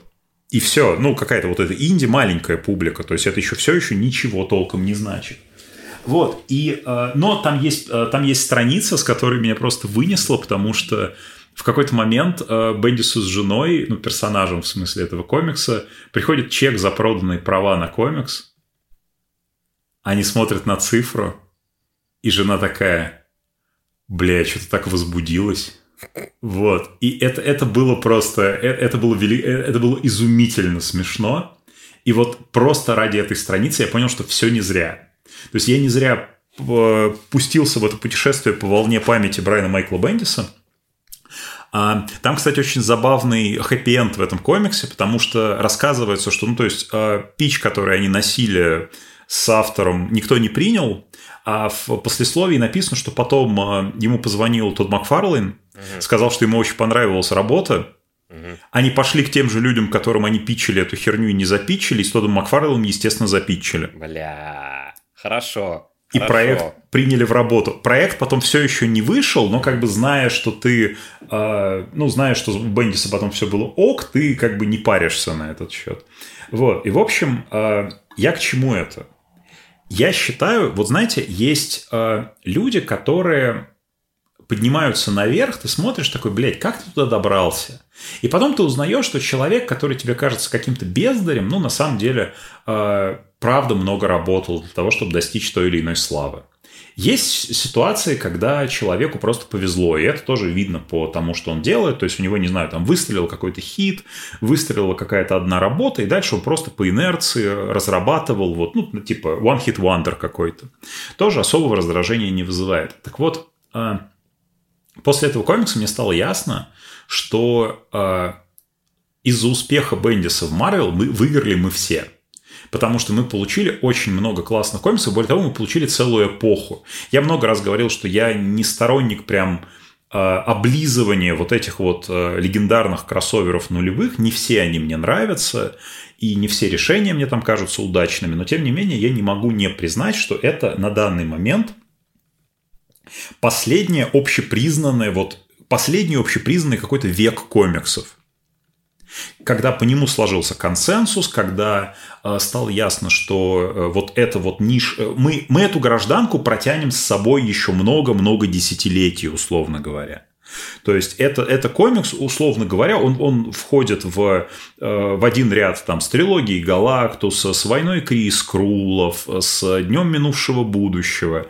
Э, то есть мы вот так или иначе какие-то решения Бендиса и работающих с ним авторов в эпохе, которая, давайте будем называть вещи своими именами, была инспирирована по большей части именно им и его подходу к трактовке персонажа издательства, а, это вот уже точно вошло в какой-то вот этот канон, не в смысле того, что там было, что не было, а в том плане, что это вот тот самый, ну, я не люблю слово «мастрит», это вот эти опорные точки, по которым люди потом будут изучать комикс. То есть, когда через там, 30 лет людям нужно будет рассказать о наших с вами вот текущих днях, они будут рассказывать о работах Бендиса. Вот. И это получилось только не потому, что это был с самого начала самородок, который выпускал золото за золотом.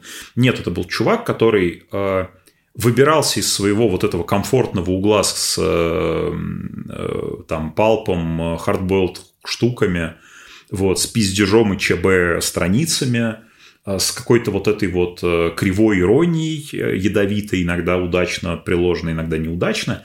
И в какой-то момент он выбрался, и оказалось, что его навыки отлично работают в мейнстримной супергероике, и они ее, и они, скажем так, мейнстримная супергероика и Бендис взаимно друг друга изменили э, к э, взаимному удовольствию обоих. И Я бы это так читателей. сформулировал. И, и к вящей радости Да, да, читателей. и- И к вящей радости читателей, прекрасно сказано. Вот, наверное, мой э, анамнез этой книжки. Я даже не знаю, что добавить. Ты что-то Вопросы? так исчерп- исчерпывающе прям сказал, что прям даже хз. Да, я думаю, что прям это хорошее окончание Да, нашего да. э, до- долгого, долгого разговора о Бендисе. Но эм, поскольку это последний выпуск нашего подкаста на неопределенный период, э, я бы хотел вас попросить еще нашим читателям что-то сказать на прощание и вообще рассказать, как этот годик, что мы трудились над подкастом, э, подействовал на вас, может быть. Что-то, может быть, вы выяснили сами о комиксах и о чем-то другом э, интересное, чего не знали раньше. Кто готов взять трибуну? Давайте в том же порядке. Давайте с романа начнем. в Ах том ты, же блядь, порядке, а, как мы- как, как ты придумал. Ну ладно, блядь. На самом деле я, э, я понял, что я могу до сих пор читать комиксы э, не по работе и э, получать какое-то от этого удовольствие, потому что, опять же, я вот сейчас готовился к этому выпуску, я с удовольствием прочитал Powers. М, типа, круто, здорово. Э, Когда там в самом начале у нас были там лучшие и худшие иксы, э, я вот э, возвращался э, к иксам Клэрмонта и Ли, не Стена, а того самого Джима. Э, Вот. И да, я их до сих пор ненавижу. Все, все так и осталось. Я чувствовал ненависть, когда их читал. А, ощущать чувства это прекрасно. А, вообще, не, не так давно я даже как-то подумал, что э, а нахуй мне вообще все это надо? Почему я этим занимаюсь, трачу на это деньги, время, блядь, э, и все такое прочее. А, а потом решил, да, блядь, ну, типа, я ж просто со своими друзьями пиво пью и пизжу. Это же, э, ну, блядь, включен микрофон, не включен, э, в принципе, э, ни- ни- ничего сильно от этого не меняется. А походу еще и какая-никакая аудитория получает тоже от этого кайф, и им нравится нас слушать. Так что, в принципе, э, в- в- вроде как все сложилось. Вот, вот так. Игорь? Ну, что тут сказать? Э, Ну, наверное... Ну, во-первых, сразу стоит отметить, что это не первый мой подкаст, как, как мы уже выяснили, это уже второй мой подкаст. То есть... э, Но первый хороший. Ой, не надо, вот, вот не надо грязи, Роман. Они оба хорошие. И, и это ты... ну, Слушай, ну если, если по десятибальной шкале, тут как бы, ну, справедливо, типа, Ну, ну... Там 0 из 10, конечно, да, там как бы нечего. Именно, да, да, Да, да, да. именно так. А, чё... Ну, вообще, во-первых, наверное... Ну, я повторю слова Романа, что, типа, я сижу с своими друзьями, пью пиво и обсуждаю эти ваши книжки с картинками ебучие. Ну, мне еще прикольно в плане того, что, ну, как бы я про комиксы, я в комиксах варюсь давно, я, типа, очень давно про них пишу, но, опять же, одно дело про них писать что-то, то есть, типа, ну, это такой, как бы, это односторонний разговор с читателем, а другое дело, когда у нас так получилось, что мы собрались вот четыре человека, у нас мы, как это, у, у- каждого свой подход к тому, как он воспринимает, типа, комикс, а даже один и тот же. Там Слава смотрит на него под одним углом, там Кирилл под другим, Рома под третьим, я там под четвертым. И в процессе обсуждения, во-первых, ты узнаешь, ну, в целом, как бы, мы периодически накидываем какие-то интересные штуки. Вот сегодня мы узнали, что Марию Хилл Бендис придумал. Типа я такой, ну, не узнали, в смысле, а подтвердили. Я такой, нихуя себе. А, Как, типа, и, и в целом э, в наших этих прикольных, в наших таких бурных обсуждениях я для себя выношу много интересных мыслей, всяких разнообразных. Там, на что-то меняю отношение к чему-то, меняю, то есть, типа, на что-то по-новому начинаю смотреть, чтобы какие-то стереотипы, возможно, в башке у меня разрушаются. Ну и, опять же, в целом приятно, что мне несколько человек, ну, что мне люди периодически пишут, и это не фейки, я проверил, блядь, это реальные аккаунты, которые спрашивают, мол, типа, а чё, Игорянка, а там следующий выпуск, там, Бати ушел за комиксами, я вот, типа, слушаю, мне нравится, там, хуё моё. Так что, да, у нас есть аудитория, парни, это... И это не фейк-аккаунты, блядь, все нормально. Наверное, как-то так, типа. Ну, самое главное, что я просто сижу с пацанами и обсуждаю то, что, в принципе, мне нравится. И, опять же, как сказал Рома, я напоминаю себе, что, как бы, все-таки, ну, как бы, комикс это клево, типа, я могу все еще читать не по работе и испытывать какие-то эмоции, кроме скуки там или раздражения, а какие-то приятные эмоции. Вот, вот, вот, наверное, как-то вот так. Э, На момент начала записи подкаста э, я думал, что я люблю две вещи – пиво и комиксы. Сейчас подкаст подошел к концу, и я понимаю, что я люблю только пиво. Блять. Слава преисполнился настолько, что он вывел главную мантру всех читателей комиксов. Комиксы – говно. Да. Я, я не стал любить их больше за это время. Я, возможно, стал их любить чуть меньше, но это просто следствие профессионального выгорания, которое со временем, я надеюсь, пройдет. Но было очень приятно общаться с такими замечательными, талантливыми людьми э, на протяжении стольких выпусков, пусть я много пропускал. Э, было приятно пить пиво. И самое, самое классное, что э, очень часто я после подкастов, э, вдохновленный каким-то пиздежом, э, садился что-то смотреть или читать. Я почитал Hellblazer, мне очень понравилось. Я посмотрел «Город грехов 2», мне очень понравилось. Э, Я даже начал смотреть «Мачете», но он мне не очень понравился. Но, тем не менее, это был опыт. Так что я из нашего подкаста вынес даже больше, чем комиксы. Я вынес нездоровую печень и чуть более расширенный кругозор в, в плане кинематографа. Э, Жаль, про рестлинг не успел Дорого узнать. стоит. Да. Э, А еще этот подкаст слушает моя мама, не пропускает ни одного выпуска. Э, И я думаю, она очень благодарна. Она очень благодарна э, возможности услышать сына лишний раз. Это тоже большой плюс того подкаста. Привет, маме Славы! Привет.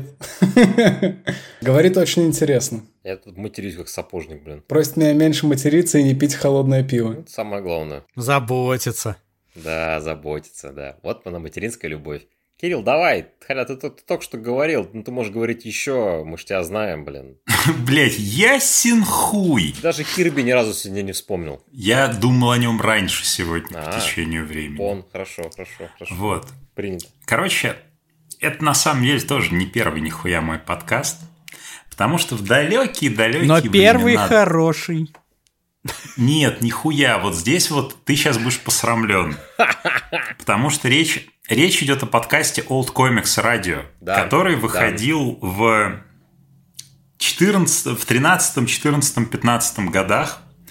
а, Когда, блядь, русский подкастинг был субкультурой. Ну, типа, а, Мне кажется, никто не... слова подкаста, да, особо не было. Нет, нет, был, было слово подкаст, но подкастами занимались энтузиасты, и слушали их энтузиасты. Не было вот этого огромного вала, было мало площадок для подкастинга. Но существовало сообщество Old которое создал мой друг, коллега Алексей Волков. В какой-то момент э, привлек к этому всему меня. Мы писали статьи про старые комиксы, выкладывали какие-то там штуки.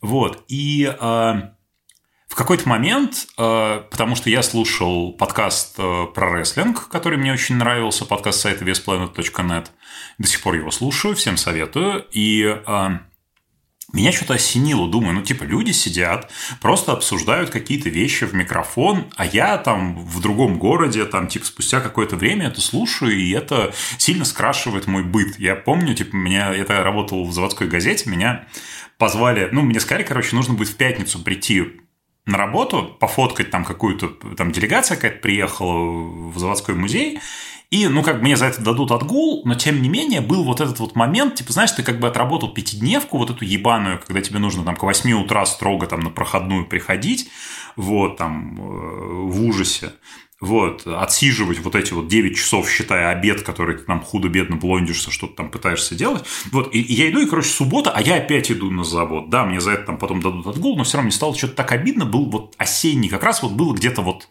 начало мы сейчас записываемся в начале октября, вот где-то вот такое же время примерно было, может быть, сентябрь был, промозглый день, неприятный, я слушал подкаст думаю, блин, у нас же есть типа какой-то материал, попробую-ка я записать подкаст вот с нашими статьями. Это был не разговорный подкаст без обсуждений, мы просто... Э, я зачитывал статьи, которые мы с Алексеем писали для Outcomics, пытался сделать какой-то там продакшн, какие-то визуальные аудио вставки забавные. Вот. А у нас вышло там порядка 20 с чем-то там выпусков вместе с какими-то спешалами. И это были времена, когда, знаете, типа, ты выкладываешь выпуск просто как аудиозапись ВКонтакте, делаешь там для него какую-то обложку из каких-то uh-huh. пинап-картинок. Uh-huh. А, и потом, короче, под ним, знаете, типа 8 лайков, и ты такой, бля, все не зря. А ну надо понимать, что это типа, ну, это блоконская работа, то есть тебе нужно было, блядь, э, э, я в обед приходил в студию заводского радио в свое свободное время, записывал текст, там, монтировал его, там какие-то музыкальные штуки подкладывал. Сейчас, конечно, слушаешь, но тяжело это слушать, потому что там, правда, много музыки, там все как-то вот не сбалансировано, это просто как бы какие-то лекции, такие статьи зачитанные, пускай с приколами. Вот. И тогда у меня, правда, было ощущение, что вот это вот максимум. То есть, типа, вот нас послушало там 20 человек, и это охуенно. Сейчас а, нас слушает гораздо больше людей.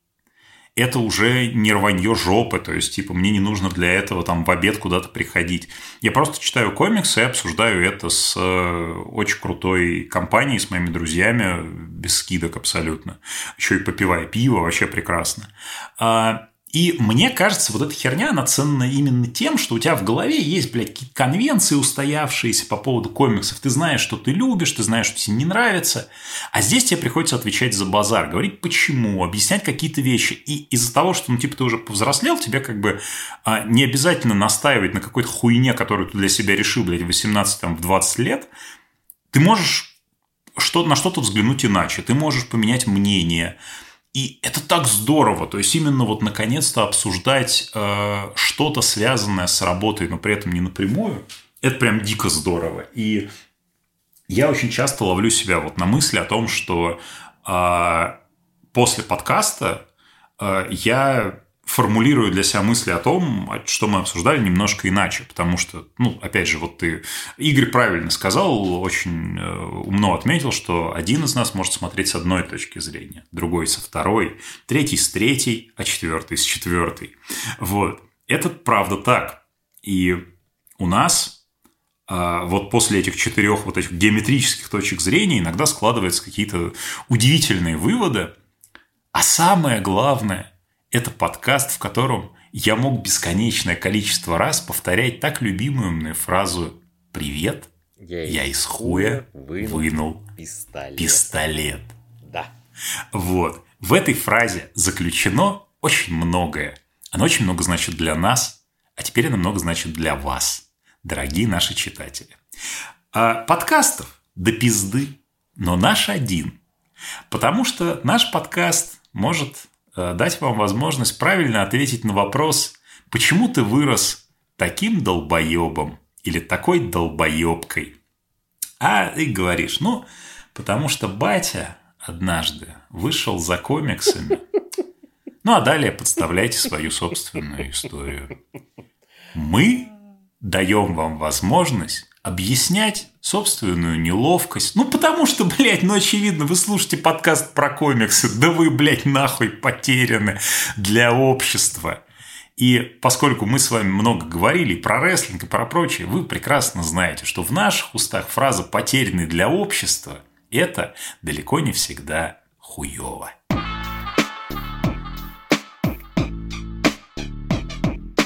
Это был подкаст «Батя вышел за комиксами». Я тоже хочу материться. Можно я скажу хуй? Да, спасибо. Хуй, хуй, хуй. Как это прекрасно. Свободу роботам. Слушайте нас еще. Залупа козырная. Виват.